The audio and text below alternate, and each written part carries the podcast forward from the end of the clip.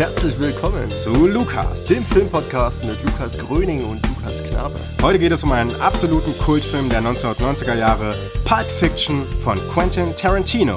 Viel Spaß beim Zuhören.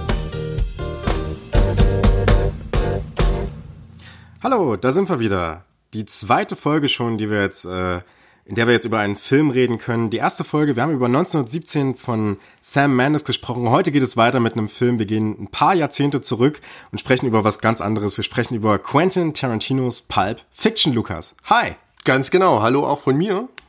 Äh, ja, wir hoffen, euch hat das neue Intro gefallen. Herzlichen Dank nochmal an die Band Osaka Rising, die uns das vermacht hat. Vollkommen korrekt. An Tom und Stefan von Osaka Rising, ein absolut fantastisches Intro haben die uns äh, hingezimmert. Ihr habt es äh, vielleicht mitbekommen, äh, wir waren im Proberaum äh, vor einigen Tagen und die haben uns da dieses fantastische Intro gemacht. Absolut fantastisch. Folgt ihnen auf Facebook, Instagram. Ähm, hört mal bei Spotify rein, die Musik, die sie bisher gemacht haben. Tolle Band, kann ja, ich nur empfehlen. Sehr zu empfehlen. Sehr, sehr großartig. Ja, und ähm, jetzt kommen wir wieder auf den Film zu sprechen, ne? auf dieses wunderbare Medium, was wir beide so lieben. Wir sprechen heute natürlich äh, über Pulp Fiction. Wir wollen aber vorher noch mal über was anderes sprechen. Ähm, und wir möchten uns erstmal entschuldigen. Das habe ich ganz vergessen gerade. Letzte Woche ist leider ausgefallen, ähm, weil äh, Lukas krank war, leider. Und deswegen äh, konnten wir diese Folge nicht aufnehmen. Wir machen es jetzt mit einer Woche Verspätung. Ähm, aber ich denke mal, das wird der Qualität keinen Abbruch tun, oder Lukas? Ich denke nicht, nein. Wir sind alle äh, froh und munter, vorbereitet, äh, in freudiger Erwartung auf das, was da kommen mag. Äh, wird, denke ich, heute eine spannende Runde. Das denke ich auch, ja. Wir wollen aber vorher noch mal über was anderes reden, und zwar über die Oscar-Verleihung. Die war ja auch, und die wollten wir eigentlich auch thematisieren. Ähm, was denkst du so, Lukas? Sind so deine Erwartungen eingetroffen? mm, in Teilen ja. Also ich muss vorneweg sagen, ich hatte mir kurz vor den Oscar-Verleihungen nochmal so die äh, prädestinierten Kandidaten angeschaut. Äh, unter anderem auch The Irishman. Den uh, hatte ich mir tatsächlich uh, zweimal geil. angeschaut. Ähm, zweimal durch diese zweimal, dreieinhalb ja, Stunden. Wow, ja. das ist ganz schön äh, krass. Einmal in zwei Hälften und einmal in einem Rutsch. Mhm. Ähm, war auf jeden Fall ein ganz gutes Brett und war ein bisschen enttäuscht. Also er ging ja leer aus, hatte auch an die 5, 6, 7, 8 Nominierungen. Äh, ja. Ging leider leer aus, ähm, schade. Aber natürlich dann der Kracher Joker, Joaquin Phoenix als äh, bester Hauptdarsteller. Mhm. Äh, 1917 hat ja auch eher enttäuscht, könnte man sagen. In den technischen äh, Kategorien äh, hat er auch fünf Oscars gewonnen. Bin ich mir gerade gar nicht so sicher. Aber ja. äh, hat auf jeden Fall da was abgeräumt. Und ähm, man muss dazu sagen, dass ähm, mir ist dann nochmal aufgefallen, dass wir in unserer letzten Folge das irgendwie komplett falsch predicted haben.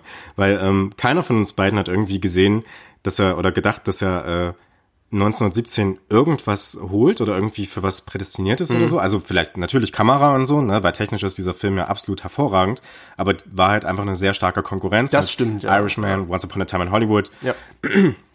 Joker, ne, und dann eben auch der, der, der Oscar-Gewinner für den besten Film und die beste Regie, Parasite.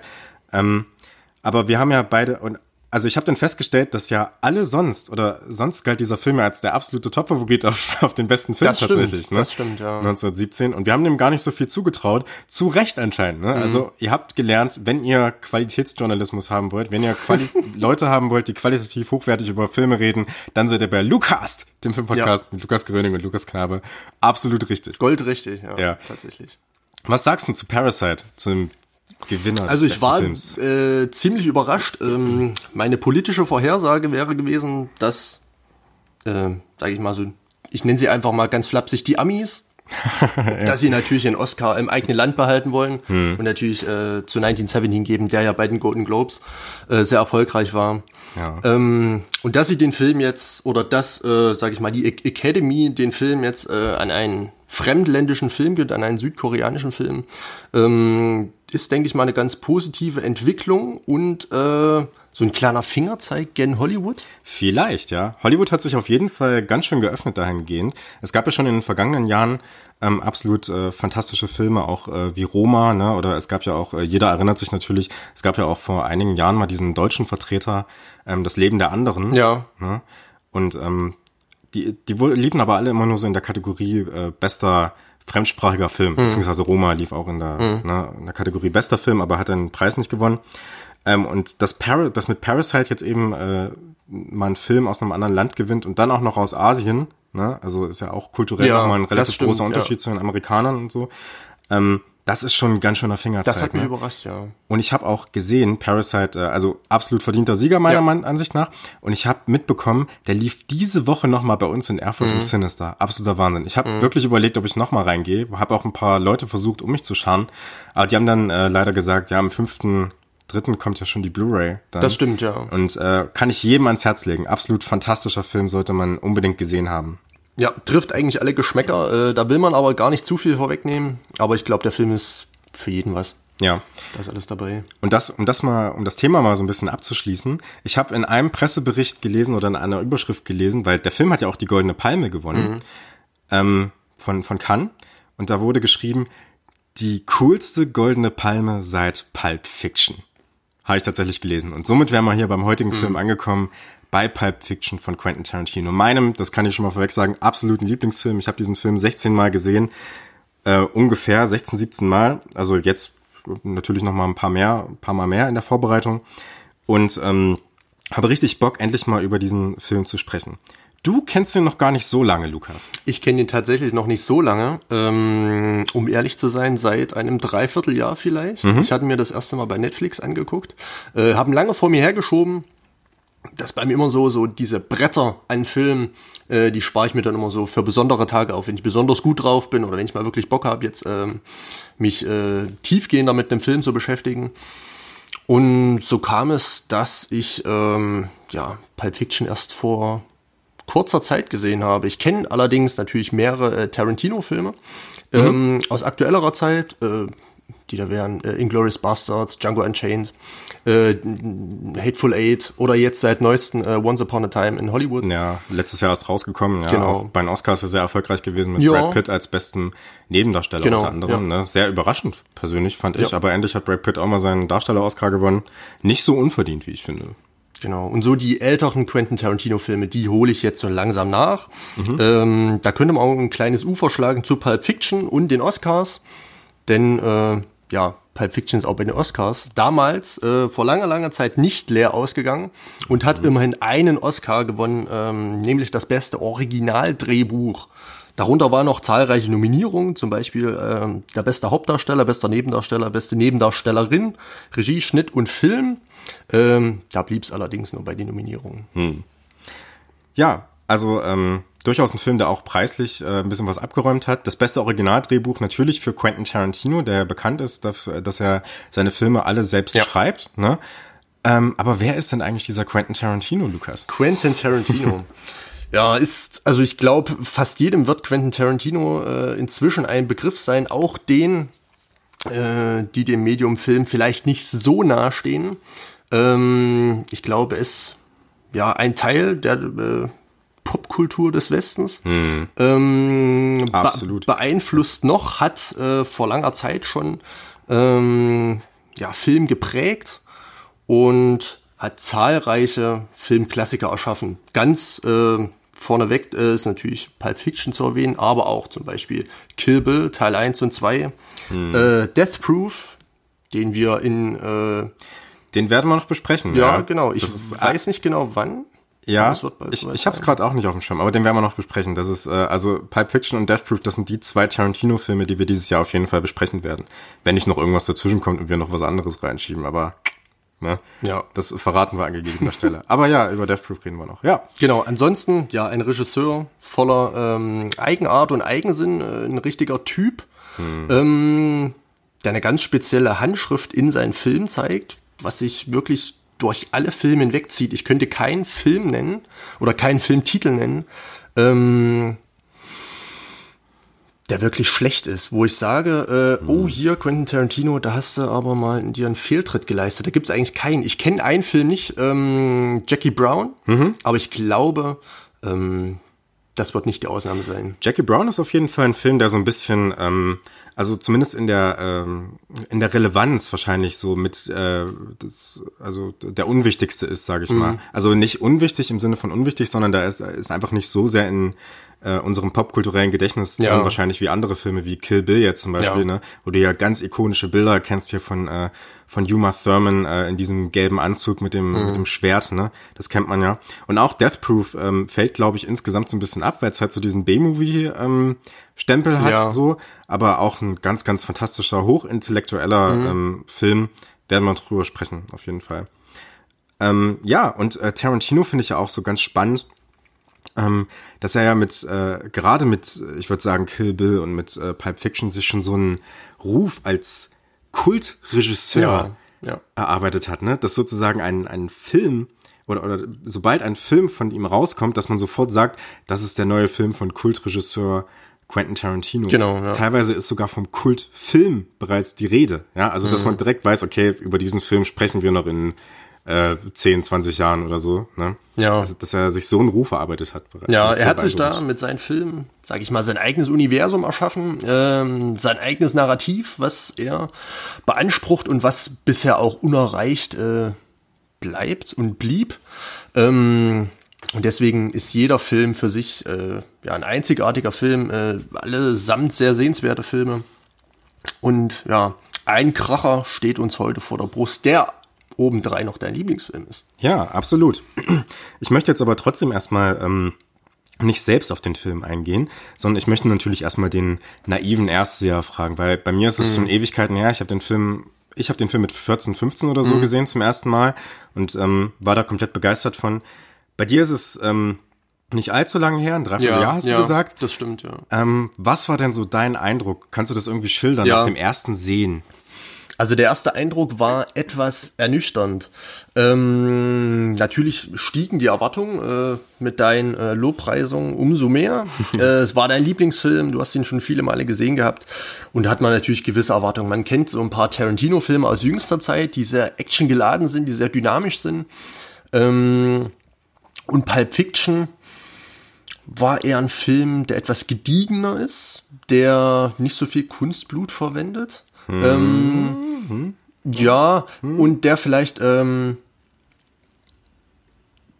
das Instrument Dialog noch mehr äh, für sich nutzt und, ähm, sage ich mal, auf ein Level trägt oder auf einen Level ähm, hebt, ähm, was vielleicht auch neu für mich war oder was ich durch diese ähm, exzessive Nutzung erstmal als neu oder als ähm, andersartig erlebt habe. Deswegen war ich erstmal ein bisschen zwiegespalten und was mich auch ähm, ein bisschen irritiert hatte, war natürlich ähm, die chronologische Anordnung der einzelnen äh, Kapitel, nenne ich es mal.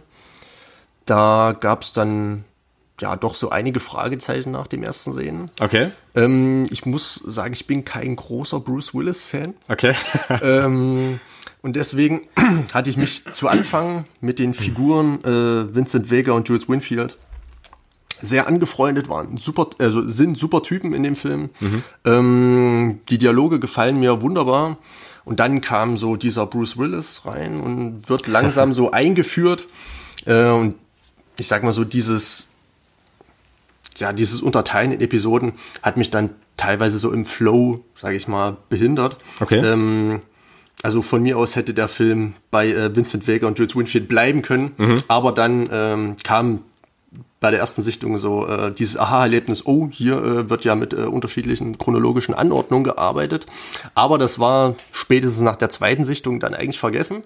Ähm, als ich dann wusste, was auf mich zukommt, wie die einzelnen Verquickungen zusammenhängen, da hatte sich dann ein homogeneres Bild ergeben, so dass ich mich dann auch mit den anderen Erzählsträngen eigentlich anfreunden konnte. Ähm, einfach natürlich auch ähm, der des äh, Bruce Willis. Ja, und jetzt habe ich den in den letzten zwei Tagen dreimal gesehen. ja. ich habe viel Zeit äh, mit Pulp Fiction Vers verbracht. versuch's aufzuholen.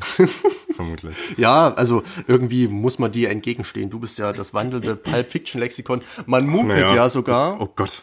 dass du ähm, Quentin Tarantologie studierst. Quentin Tarantologie, ja, das ist natürlich ein fantastischer Gag. Da können wir jetzt alle mal richtig geil Den, lachen. mu- den muss ich platzieren.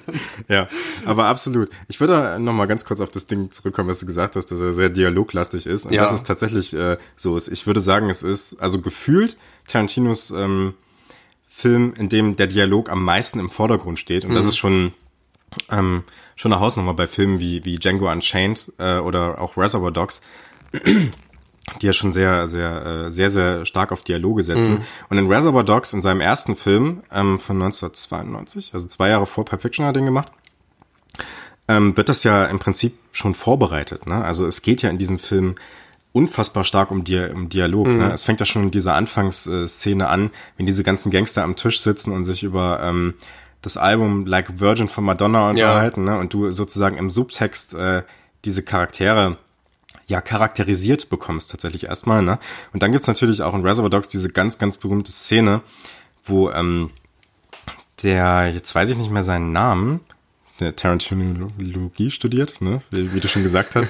ähm, auf jeden Fall der von Tim Roth gespielte äh, Charakter, der sich mhm. dann als Verräter herausstellen wird, wo er ähm, einen ähm, äh, sozusagen äh, probt, wie er äh, den anderen Gangstern eine Lüge auftischt. Ja. Dann, ne? Und das äh, wird er dann auch in so einer Montage erzählt, so ähnlich wie so eine Trainingssituation, mhm. ne? wie in Rocky beispielsweise, ne? wenn du sozusagen, wenn er trainiert für den großen Kampf und ja. du siehst ihn mal an dem Ort, mal an dem Ort und das, was er immer so macht, ne?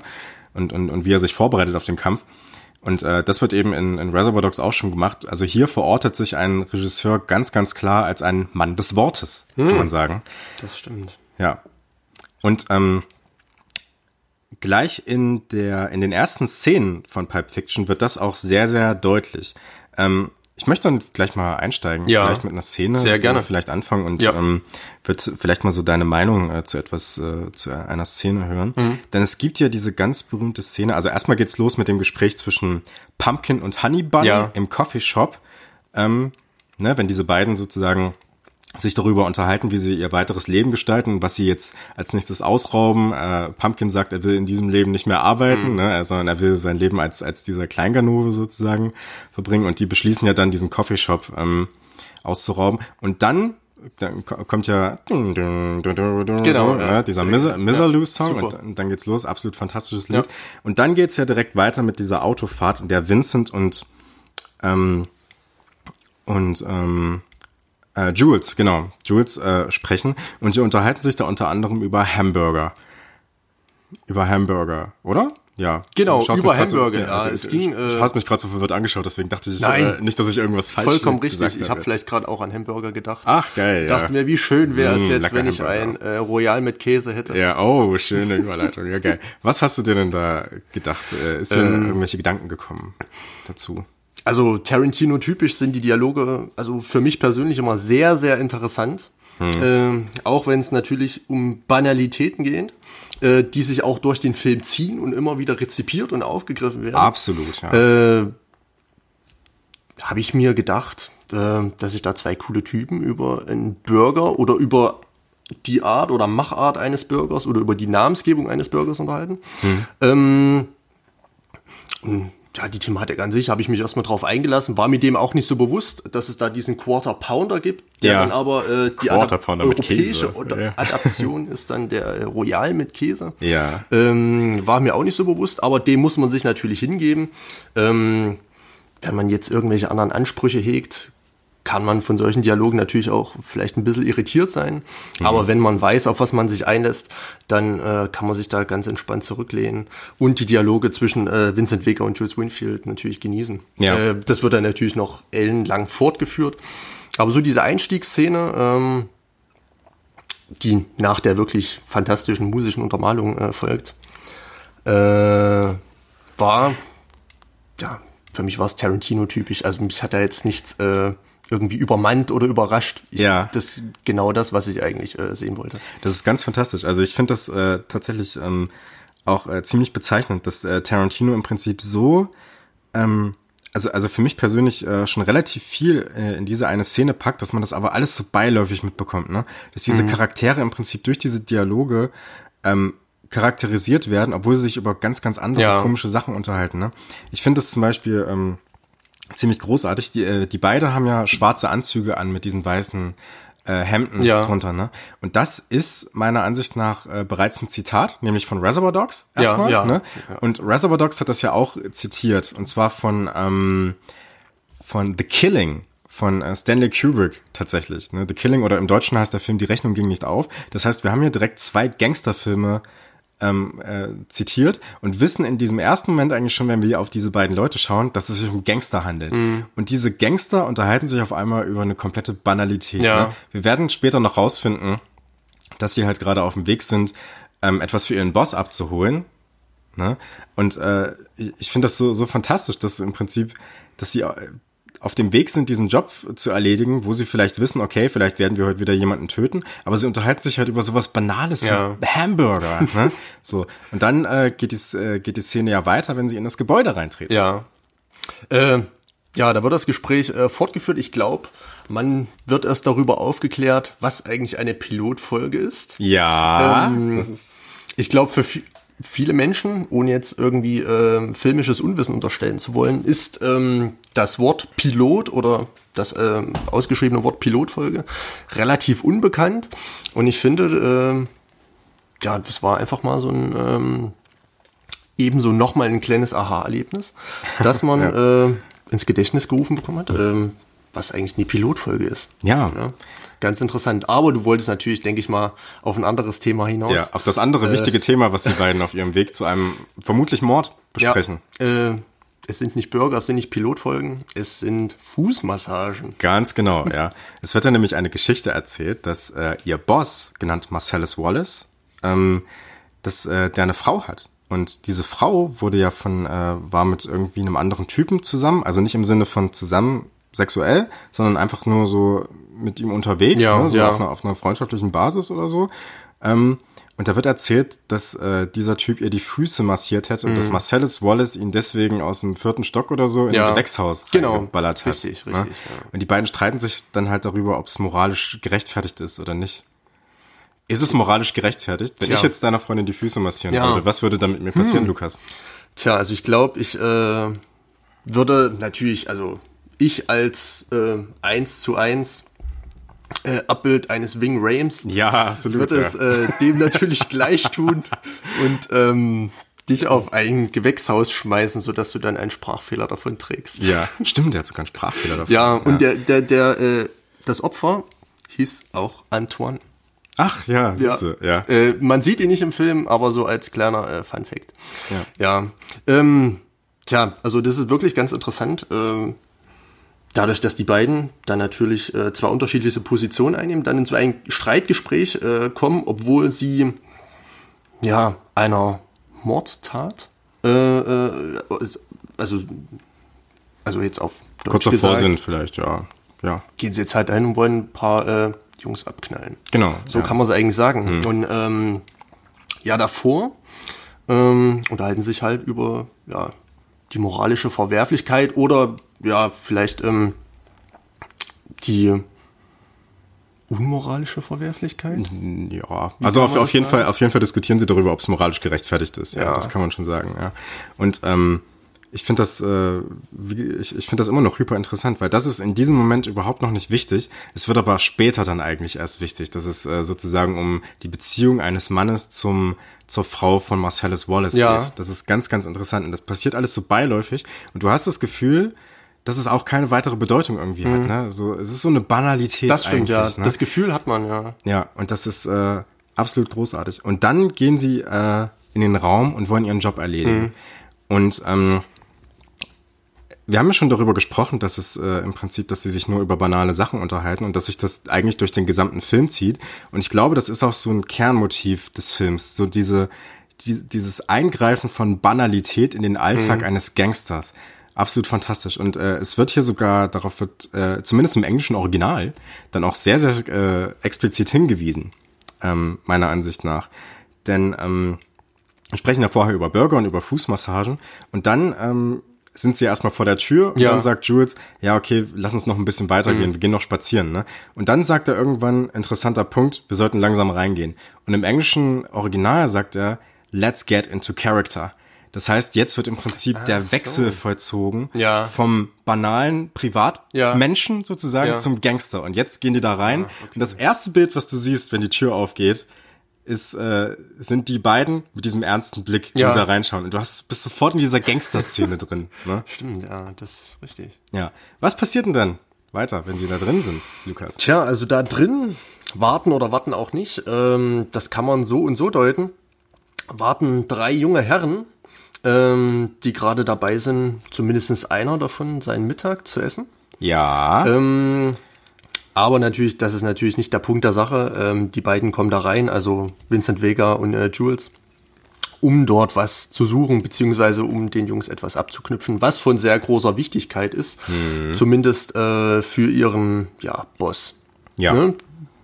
Die beiden könnte man als Auftragskiller, Auftragsmörder, als Geldeintreiber von ja, so Geld äh, Marcellus Wallace bezeichnen. Ja, auf jeden Fall haben diese anderen Jungs in diesem Zimmer irgendwas Wichtiges, Ja. was der Zuschauer dann nicht erfährt. Ne? Aber, äh, also zumindest nicht explizit. Aber, aber was Marcellus Wallace gerne wiederhaben will. Ja.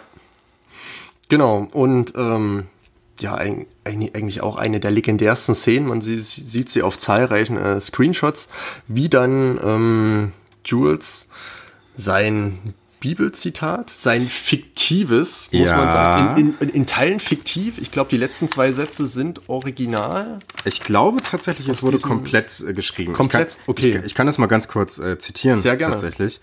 Ähm, ja, beziehungsweise ich würde gern vorher noch mal auf was anderes eingehen. Ja, ganz gerne, gerne. Weil, weil es, äh, ich, ich finde das äh, wieder ähm, sehr, sehr interessant, wie diese Szene eigentlich abläuft. Mhm. Weil ähm, wir, wir sehen erstmal diese beiden Gangster da reingehen, ne? Und äh, haben dann erstmal so, ein, so eine Großaufnahme von dem ganzen Raum danach und sehen dann, wie der eine von dem Sofa absch- äh, Ja. aufstehen möchte, aber Jules geht dann erstmal hin und mit einer Handbewegung bringt er ihn dazu. Also so ganz freundlich sagt er ihm, ja, Mhm. Ja, bleib, ja. bleib liegen, ja, Ja. entspann dich und so, ne? Und diese ganze Szene ist so brutal, weil ähm, Jules so extrem freundlich zu den Leuten ist und so einen ganz lockeren Knatsch macht. So, er fragt sie so, ja, ähm, was essen ihr da? Mhm. Ja. Oh, hey, Big Kahuna Burger, das ist doch Ja. dieser hawaiianische Burgerladen da, ne? Und äh, fragt sie, wie die Burger so sind und fragt, ob er dann abbeißen kann. Ja. das ist so eine total freundliche Atmosphäre, aber in dem Gesicht und in den Reaktionen von den anderen Leuten wissen die ganz genau, dass sie am Arsch sind. Das stimmt, ja. Dass, dass sie auf jeden Fall nicht gut aus dieser äh, da rauskommen Ja. werden irgendwie, ne? Und es ist äh, so, so diese diese ekelhafte Freundlichkeit, Ja. ne? Bis es dann irgendwann tatsächlich umkippt und das passiert, ähm, wenn ähm, wie war das nochmal? Ah ja, genau, wenn der ähm, wenn, wenn einer wenn, Jules und Vincent, wenn sie fragen, wo der Koffer ist sozusagen, ne? Es geht ja um diesen Koffer dann, äh, weil da ist ja das drin, was Marcellus Wallace haben möchte.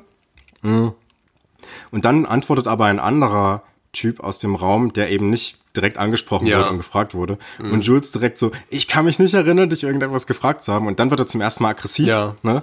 Und dann kippt diese Stimmung komplett um. Und eigentlich wird da erst das, ähm, diese Stimmung nach oben gekehrt sozusagen, ne? von diesem, äh, von dieser Decke der Freundlichkeit, Ja. wenn man so möchte. Ne? Aber ja, ich kann kurz, ganz kurz dieses Bibelzitat Sehr gerne. zitieren. Kannst du dann gerne was dazu sagen? Ähm, denn, ähm, okay, er sagt, also von Hesekiel 25, 17, der Pfad der Gerechten ist auf beiden Seiten gesäumt von Freveleien der Selbstsüchtigen und der Tyrannei böser Männer. Gesegnet seid der, der im Namen der Barmherzigkeit und des guten Willens die Schwachen durch das Tal der Dunkelheit geleitet, denn er ist der Hüter seines Bruders und der Retter der verlorenen Kinder. Und ich will große Rachetaten an denen vollführen, die da versuchen, meine Brüder zu vergiften und zu vernichten, und mit Grimm werde ich sie strafen, auf dass sie erfahren sollen, ich sei der Herr, wenn ich meine Rache an ihnen vollstreckt habe. Also ich muss mich jetzt als ähm, nicht Bibelkundiger äußern ähm, und habe auch mit äh, ja, den Erzählungen der Bibel noch nicht so viel zu tun gehabt, aber jetzt äh, zurück zu Pulp Fiction, ähm, wie das Jules für sich verwendet haben könnte. Ich möchte da noch nicht vorgreifen, aber ähm, ja, also für mich ist das einfach erstmal ein Abgesang. So zu sagen, äh, sprich dein letztes Gebet, das übernimmt dann Jules natürlich äh, jeweils für das andere Opfer. Ähm, ja, sagt da seine Texte auf, um dem Ganzen vielleicht noch einen würdigen Rahmen zu geben, um das vielleicht irgendwie ähm, nochmal zu rechtfertigen, wer er ist, wer, wer sein Gegenüber ist. Sage ich da nochmal so Positionen klar zu machen, ähm, damit er vielleicht abends ruhig schlafen kann. Das könnte eine Theorie sein. Ähm, ja, äh, aber da möchte ich, wie gesagt, noch nicht vorweggreifen. Die, in der Schlussszene kann man sogar noch eine Entwicklung erkennen. Ähm, aber bleiben wir doch erstmal bei der Szene, fällt dir da noch was zu ein? Zu dieser Szene, ähm, ja, da, dann ist es halt so, dass die äh, Leute über den Haufen geschossen werden. Ne? Also das, Ja. was sich eigentlich die ganze Zeit schon so angebahnt hat. Und ähm, das Interessante ist dabei, dass Tarantino ja oftmals äh, vorgeworfen wird, dass er sehr explizit Gewalt darstellt. Mhm. Das passiert in dieser Szene tatsächlich und wie ich finde auch im ganzen Film eigentlich äh, überhaupt nicht. Also die Gewalt wird immer nur angedeutet. Ja. In dieser Szene ist es ja auch nur so, dass wir diese ähm, Kameraeinstellung von, äh, von diese, diese halbnahen von, von Jules und von äh, Vincent sehen und ähm, wie gleichzeitig die, die Kamera immer zwischen den beiden hin und her wechselt, während es so einen roten Effekt gibt, der da drauf ist, ne? Also dieses Wum, Ja, ja. Ne? was da drauf ist. Und äh, die erschossenen Leichen oder äh, die erschossenen Leichen, die erschossenen Menschen sehen wir da eigentlich gar nicht Mhm. so sehr, ne? Also diese Brutalität, die man, die ihm oft vorgeworfen Das stimmt, wird, die finden ja. wir hier eigentlich nicht. Auch ähm, als der erste Kollege auf der Couch erschossen wurde, da hat man weder Einschussloch noch Blutspritze noch irgendwas Ja. gesehen. Also das, was wir dann in äh, Django sehen, dass da, Ja. ähm, sag ich mal, alles äh, durch die Gegend fliegt, Hm. das sieht man da noch überhaupt nicht. Mhm. Aber nochmal vielleicht ganz kurz zurück. Ähm, du hattest gesagt, dass die Szene beginnt oder dass äh, Jules und, und Vincent in den Raum eintreten, erstmal so eine ähm, ja, tödliche Freundlichkeit ausstrahlen. Zumindest Jules. Ja, das Vincent ist- ist, so neutral, finde Ja. ich. Ja. Das ist für mich das erste Mal gekippt, als ich mitbekommen habe, hab, hatte ich auch nicht beim ersten Mal mitbekommen, dass äh, Jules wirklich ähm, diesen Trinkbecher mit dem Strohhalm, wo die Sprite drin ist, dass Ja. die komplett austrinkt. Ja. So äh, von wegen, hier brauchst du nicht mehr. Äh, ich ich trinke das jetzt aus. Er, er, er nimmt da wirklich äh, fünf, sechs saftige Züge. Ja. Während Trinkt er, das aus? Während er ihn auch so anschaut, Ja, ne, mit genau, diesem Blick, ja. während er sozusagen den Strohhalm im Mund hat, schaut er ihn mit diesem, mit, mit diesem bösartigen Blick Ja. einfach an, ne, mit diesem, okay, das war's Genau. jetzt. So. Und da wusste ich schon, na gut, das war's jetzt. Dann kommt noch, ähm, ja, dieses, dieses, diese kleine Bibelvers. Ja. Und äh, ja, Was denkst du denn ist in dem Koffer? tja, das ist natürlich die große Frage, um das sich zahlreiche Fantheorien seit Jahren ranken. Da findet man unzählige Theorien zu im Internet. Ähm, tatsächlich habe ich mich mit diesen Theorien in Ansätzen beschäftigt, äh, aber ich konnte mich jetzt mit keiner schlussendlich identifizieren. Manche sind auch wirklich sehr klamaukig und ähm, Was hast du so bringt da- gehört?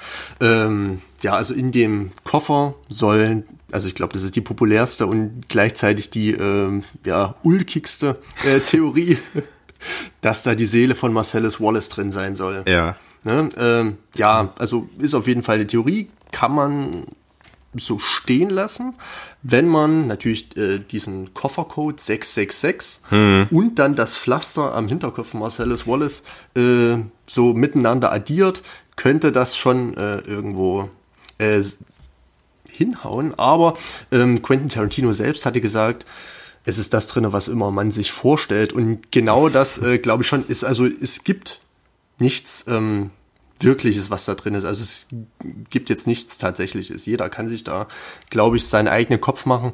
Und das, was für, äh, ja, für uns, für dich, für mich, ähm, ja, von Wert ist, äh, irgendwie von Bedeutung ist, äh, von großer Güte oder großem, äh, ja, geschätztem Sein ist, das kann da drin sein. Also von, ja, ein paar schönen Uhren, ein paar Goldbarren, ein paar tollen Autoschlüsseln. Ja.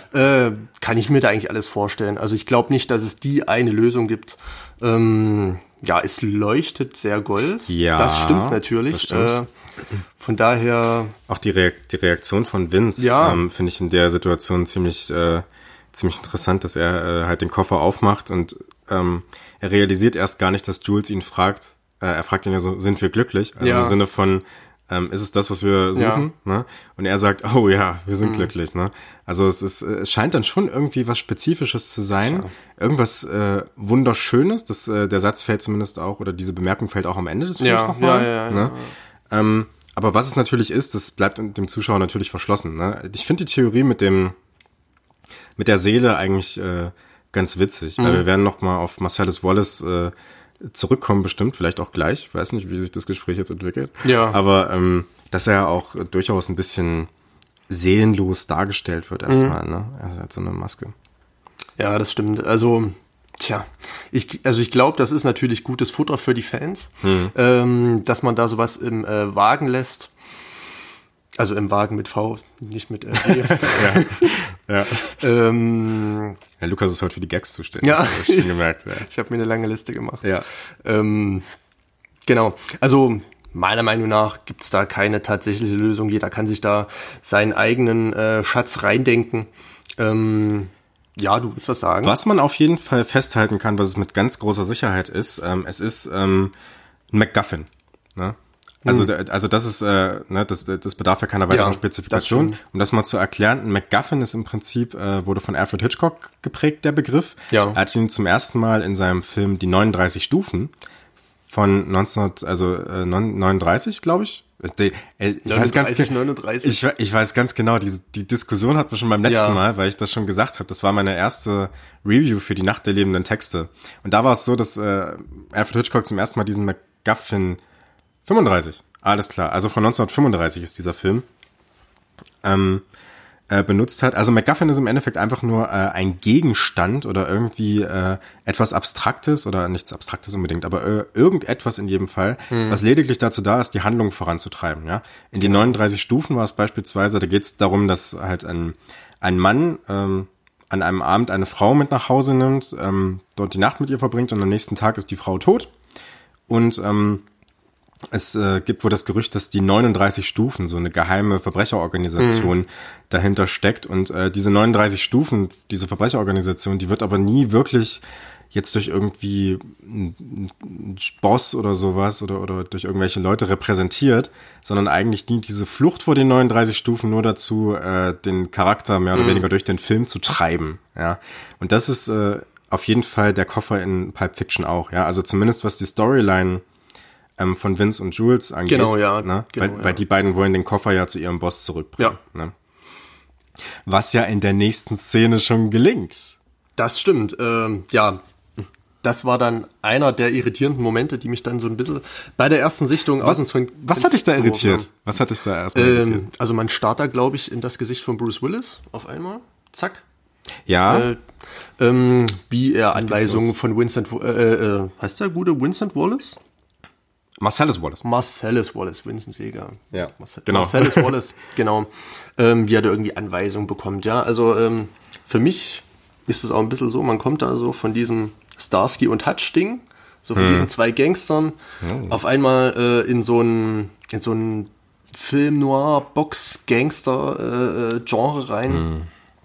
Ähm, und auf einmal äh, stehen ganz andere Protagonisten gegenüber, die ganz andere Beweggründe haben.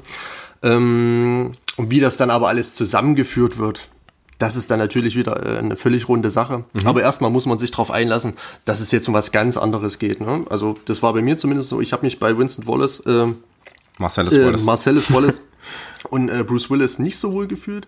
Dafür davor umso mehr äh, bei Vincent Vega und Jules Winfield. Habe mich dann halt so ein bisschen geärgert. Jetzt auf einmal Bruce Willis, hm, naja. Ja. Äh, nee, aber völlig in Ordnung. Aber was hat dich genau irritiert? Also welcher Moment, wo, wo dachtest du dir dann, okay, das ist jetzt irgendwie komisch? Gab's also, ähm, ja, zum einen war ich fest davon überzeugt, dass äh, Vincent Vega und Jules Winfield die meiste Screentime haben werden. Mhm. Also die beiden, das sind die Hauptdarsteller, ähm, die werden den Film steuern, lenken, äh, die werden die Handlung vorantreiben. Und dann schaut man auf einmal in das Gesicht eines sehr, sehr populären, bekannten, begnadeten Hollywood-Schauspielers, nämlich mhm. Bruce Willis. Mhm. Und da hätte ich mir jetzt nicht vorstellen können, dass er in äh, eine Nebenrolle geht oder wirklich nur äh, in einer kurzen Szene zu sehen ist. Ah, okay. Ähm, Zumindest nicht so am Anfang des Films. Ähm, und da hätte ich mir dann war ich dann schon so ein bisschen irritiert, wo will der Film jetzt hin? Was will er mir jetzt erzählen? Mhm. Es geht um einen Boxkampf. Um welchen Boxkampf? Okay, ja. Ähm, ja. Ja, und dann auf einmal sieht man ja auch das erste Mal Marcellus Wallace. Oder man sieht ihn nicht, man hört ihn zumindest. Man, Später sieht man ihn. Man, man, man sieht ihn von hinten. Ja. ja. Man sieht ja da zum ersten Mal dieses Pflaster. Und ähm, es ist ja äh, ganz, ganz interessantes äh, Setting da, wie ich finde. Ne? Es ist alles so dunkel ja, und, ja, so, so ja. und so rot. Ne? Ja. Es, es wirkt eigentlich schon, weil wenn wir jetzt bei diesen christlichen Motiven vielleicht weiter bleiben, dann wirkt es irgendwie so, und, und vielleicht auch bei dieser Interpretation mit der Seele, dann wirkt es irgendwie so wie die Hölle, so, so, ein bisschen, das, das weißt stimmt, du? Ja. Ne? Also, also so, so, so dunkel und so, so böse einfach ja. ne? und, so, und so abstrakt. Ne? Mhm. Das, worauf ich aber trotzdem äh, einfach äh, hinaus wollte, ähm, was vielleicht noch irritierend ist, ähm, Vince und Jules, die kommen ja dann auch in diese Bar rein. Ach so, ja, ich weiß, glaube ich, auf was du hinaus möchtest. Ah, ähm, okay. Und zwar auf äh, ja, die Kleidung der beiden. Richtig. Ja, sie kommen in die Bar in Ganz genau. äh, Bermudas, Heißt das so? ausgewaschene T-Shirts, ich weiß es nicht, es waren Ja. Badeshorts oder ja, genau, ja, so, so Badekleidung. Keine Ahnung. Ja. Ähm, genau, das muss man dann auch erstmal als gegeben hinnehmen. Vielleicht auch so ein Punkt gewesen, wo ich gesagt habe, oh, hier pff, Hm. ist auf einmal der Sommer ausgebrochen. ja. Ähm, ja, genau. Was es damit auf sich hat, das wird sich dann natürlich im Film alles klären. Ja. Aber erstmal kommen die beiden mit dem Koffer ähm, und einer sehr sommerlichen äh, Kleidung in die Bar rein, um den Koffer bei Marcellus Wallace abzuliefern. Genau. Und das machen sie dann auch. Ähm, also Bruce Willis geht ja dann in die Bar und äh, auch dann bei der Kofferübergabe sehen wir tatsächlich das Licht, äh, das Licht, das Gesicht von Marcellus Wallace nicht. Weil äh, das ist mir tatsächlich jetzt erst so richtig beim genauen Hinschauen aufgefallen, nach 17 Mal gucken ungefähr, dass ja also dass es ja diese, diesen einen Shot gibt, wo der Koffer direkt übergeben wird und da fällt der Schatten genau so, dass du nicht in das Gesicht von Marcellus Wallace sehen kannst. Ja. Absolut äh, großartig gemacht, ne? Und wieder wird, wird Marcellus Wallace hier so abstrakt gehalten und so fern von allem irgendwie, Mhm. ne? So, so, äh, als wäre das irgendwie so ein ganz anderes Wesen und so, es wird ganz interessant Ja, irgendwie. das ne? stimmt, ja. Und, und es bricht ja auch raus aus diesem Alltäglichen auch, ne? Es ist, es wird irgendwie, es hat auf einmal sowas, Myster sowas ganz Mysteriöses, ne? Was überhaupt nicht so in diese banale Welt dieser Gangster eigentlich auch reinpassen Mhm. möchte, ne? Vom Gefühl her. Ja, das ist ganz interessant. Und dann äh, natürlich auch dieses, äh, diese ganz, ganz äh, wichtige Szene, wenn äh, sich Vincent und ähm, Butch, so heißt der, Ja, der, der Boxer, genau, ja, Butch, richtig, der von Bruce Willis gespielte Boxer, an der Bar treffen und ähm, Butch vollkommen grundlos von, von Vincent angemacht Ja. wird, ne? So, du Penner und so, ne? Und was hast du zu mir gesagt? Ja. Mhm. du hast schon verstanden, Penner. Ne? Und dann wird er aber zu Marcellus Wallace zitiert. Dann, Genau. Ja. Also da wusste ich noch nicht, ob die beiden sich kennen, ob sie sich von vornherein nicht mögen Das oder ob nicht das gewusst. erste Mal, Ja. äh, ob, ob das erste Aufeinandertreffen ist äh, und da gleich dann irgendwie so eine Antipathie entsteht. Hm. Ich meine, da stehen sich immerhin, ähm, ja, sage ich mal, ein, Gangster und ein Boxer gegenüber, sind ja schon irgendwo gleichwertig Ja. von ihrer ähm, ja, brutalen Vergangenheit. Ähm, ja, dass da gleich so eine Antipathie herrschte, das war schon ganz äh, erstaunlich und auch, finde ich, schon eine coole Szene. Ich meine, ich, ich glaube, Bruce Willis äh, ordert sich da so ein, so ein Päckchen Red Apple und dann fängt das an, schon so ein bisschen zu Genau, eskalieren ja. und fängt schon so richtig an zu knistern. Ja. Ähm, aber die Entladung findet dann erst äh, ein paar Findet das später Momente statt. später statt. Ja. Ja, absolut, ja. Ähm, wir müssen ja jetzt nicht äh, jede einzelne äh, Szene un unbedingt durchgehen bei dem Film. Ich merke gerade äh, bei der Zeit, wir schreiten auch ganz schön voran. Es geht wirklich schnell, ja. Ja, aber ich möchte trotzdem äh, die nächste dann doch nochmal genauer beleuchten. Denn das Mhm. ist meiner Ansicht nach, ähm, also nicht Szene, aber so die wichtigste, das wichtigste Kapitel des Ja. Films. Ne? Ähm, es geht nämlich äh, um das Kapitel ähm, Vincent Vega und Marcellus Wallace Frau, Mhm. in der wir, das ist äh, äh, dann direkt das nächste. Mm. Und da geht es eben darum, das war schon in dem Gespräch zwischen Jules und äh, Vincent äh, äh, Thema, dass Vincent Vega die Frau von Marcellus Wallace ausführen soll. Also auf das Geheiß des großen Gangsterbosses soll er seiner Freundin sozusagen die Zeit so ein bisschen Ja. vertreiben ne, und mit ihr ausgehen. Ne? Und das ist natürlich vor dem Hintergrund, dass äh, man ja diese Frau anscheinend nicht berühren darf, Ja. nicht mal eine Fußmassage geben darf, ist das natürlich erstmal ganz schön schwierig. Da macht er sich natürlich erstmal Gedanken, sage ich Das mal. stimmt, ne? ja. Ja. Wie hast du, also wir, wir sind ja am Anfang erstmal, ähm, äh, diese ganze Szenerie geht hier los, dass sich äh, äh, Vincent Vega bei dem Drogendealer seines Vertrauens, äh, einem Typen, Mhm. der verblüffende Ähnlichkeit mit Jesus Christus hat tatsächlich auch, wie ich finde. Ja, aber auch wieder, äh, aber das da können wir später nochmal drüber Ja. reden, über diese Verbindung, die tatsächlich auch ganz interessant ist, sich erstmal Heroin besorgt und dann eben zu diesem ähm, Treffen mit Mia Ja. Mhm. spricht. Also er holt sie von zu Hause ab, er geht durch diesen riesigen Garten, Ja. ja, und geht dann in ihr Haus rein. Also finde ich auch eine grandiose Szene, ähm, die direkt nach dem, direkt beginnt, nachdem er das Zeug gekauft hat und sich einen Schuss gesetzt hat. Ja. Ähm, dass er, also, also das ist wirklich so eine, ja, sag ich mal, schon sexualisierte äh, Drogenszene. Ähm, Ja. Man Ja. sieht so, wie so ähm, dieses, diese Mappe geöffnet wird, die Spritze rausgenommen wird. Das alles wird so ganz lasziv und ähm, ja, ähm, fast schon so traumartig aufgezogen. Ja, auch, zu- Ähm, auch zu einem, ganz kurz noch, auch zu einem sehr, sehr ähm, beruhigendem, smoothen, äh, chilligen Song ähm, Bullwinkle Part 2 von The Centurions. The Centurions, Entschuldigung, The Ja. Centurions. Ne? Also äh, ganz, ganz äh, entspannt einfach. Ne? Ja, es, es, wird, Fall. es wird fast schon verherrlicht, Ja. dieser, dieser äh, Drogenritt. Ne? Ja. Und dann sieht man ihn, wie er da auf dem Highway, auf der Straße entlang fährt. Äh, Im ja, Vollrausch würde ich jetzt nicht sagen. Also er ist schon, denke ich mal, gut aufgeheitert, aber noch Herr seiner Sinne. Hm. Um sich dann auf den Abend äh, ja, vorzubereiten, um da mit Mia Wallace äh, ja, ein bisschen einen drauf zu machen. ja, sozusagen. Genau, war auch ähm, dann auch natürlich darauf folgend auf die Szene. Ähm, kommt er dann ans Haus von Marcellus und Mia Wallace. Genau. Geht da durch diesen langen Gang.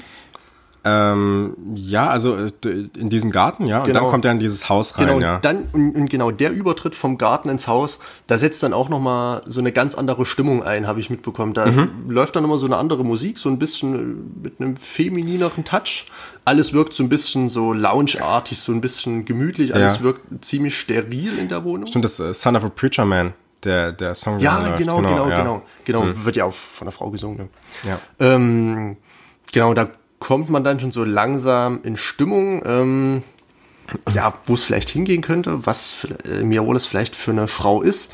Aber ähm, fand ich da auch ganz interessant, dass, also sonst kann man ja sagen, in äh, am- amerikanischen Filmen sind die Männer die Herrschenden, die Mächtigen, die, ähm, die sage ich mal, ja, über den Frauen stehen. Ja. Ich glaube, so plump kann man das So, auch. so patriarchalisch auf jeden Fall, ja. Das, äh, da gibt's auf jeden Fall auch ganz viele wissenschaftliche Artikel darüber, Genau. dass das oftmals so dargestellt wird. Ja. Ja. Und, äh, aber in der Szene geht äh, Vincent Vega an das Haus rein. Mia Wallace ist erstmal nicht zu sehen, Mhm. aber sie äh, beobachtet ihn schon aus mehreren Positionen und gibt ihm Anweisungen, mach Ja. dies, mach das, mach jenes. Über die Kameras. Genau. Dann, und ja. so wird schon mal ähm, da die Rangordnung ein Stück weit geklärt, dass er Ja. so eine dienende Funktion hat und sie, sage ich mal, die federführende. Ja, absolut. Das fand ich ganz interessant, ja. Und sie wird auch äh, diese Gefahr, die sozusagen von ihr ausgeht, ne, dass, äh, dass es Vincent Vega im Prinzip genauso geht wie dem guten Antoine. Ne? Ja, genau. Ähm, ja. die, die wird ja hier schon äh, in gewisser Weise deutlich, weil Mia Wallace ja schon, äh, obwohl wir ihr noch gar nicht ihr Gesicht gesehen haben oder, äh, Ja. oder was anderes von ihr, sie wird ja schon mehr oder weniger sexualisiert in dieser Szene. Also wir sehen ja nicht, wir sehen zwar keine großen Körperteile, Ja. aber wir sehen so diese rot lackierten äh, stimmt. Ja. Wir, wir sehen, wie sie mit diesem ähm, roten Mund, Mhm. diesem, mit diesem roten Mund an das Mikrofon geht Ja. ne, und, und ihm dann diese Anweisung gibt und so. Mhm. Und diese Sexualisierung, die äh, finde ich, die ähm, die setzt sich dann über den äh, Lauf der Szene oder, oder der Szenerie die, dieses Kapitels auch Ja. Mhm. erstmal eine Weile fort. Ne? Wir sehen dann auch, äh, also die beiden fahren ja dann ähm, in dieses Restaurant, Ja. Jack Rabbit Slims. Genau, ne? genau, ja. Und äh, da haben wir dann auch schon diese, ähm, dieses Symbol von der äh, emanzipierten, bestimmenden Frau. Genau. Und das wird dadurch erreicht, dass Mia Wallace hier auch ähm, eine Zigarette raucht. Ja. Die äh, rauchende Frau ist seit jeher äh, immer in einem Film ein Symbol für die emanzipierte Frau. Das ist äh, mal mindestens seit Marlene Dietrich so. Und Ja. das wird auch in aktuellen Filmen immer noch ähm, relativ deutlich. Ich erinnere beispielsweise an The Irishman, wenn die beiden, ähm, ja, jetzt kürzlich ja von, erst von Martin Scorsese, wenn die beiden ähm, Männer äh, auf der Auto, ähm, na, mit dem Auto fahren, die Frauen äh, auf der Rückbank haben Ja. und sagen, ja, aber wir rauchen äh, nicht so viel, ne? wir machen nicht so viele Pausen. Ne? Und dann siehst du aber dauernd, wie die Leute sozusagen äh, eine Pause machen, weil die Frauen Ja, rauchen. Ja? das stimmt, ja. Also hier schon das Zeichen der emanzipierten Frau und das hat auch Tarantino hier in dieser Szene ganz großartig aufgegriffen. Mhm. Wobei äh, in The Irishman, also ich glaube, man möchte da zeigen, ähm, dass die beiden Gangster, also äh, Danny DeVito und ähm, äh. Nicht Danny DeVito.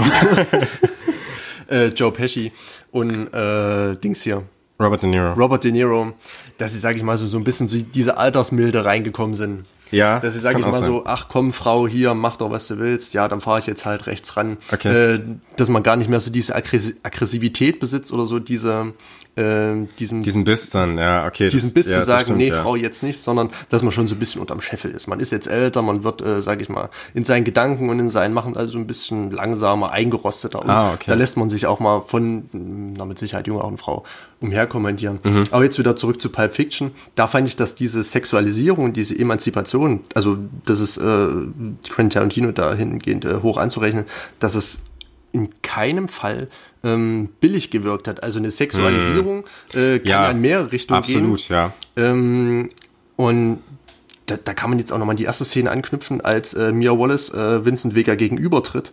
Sie tritt ihn äh, barfuß gegenüber. Ja. Also nicht in High Heels, nicht in irgendwelchen Lackschüchen, was jetzt irgendein äh, Klischee spicken würde, hm. äh, sondern barfuß, was ja eigentlich, ähm, ja, sag mal, auch in den 90ern schon so ein ähm, unübliches Bild war, da man ja, sag ich mal, hm.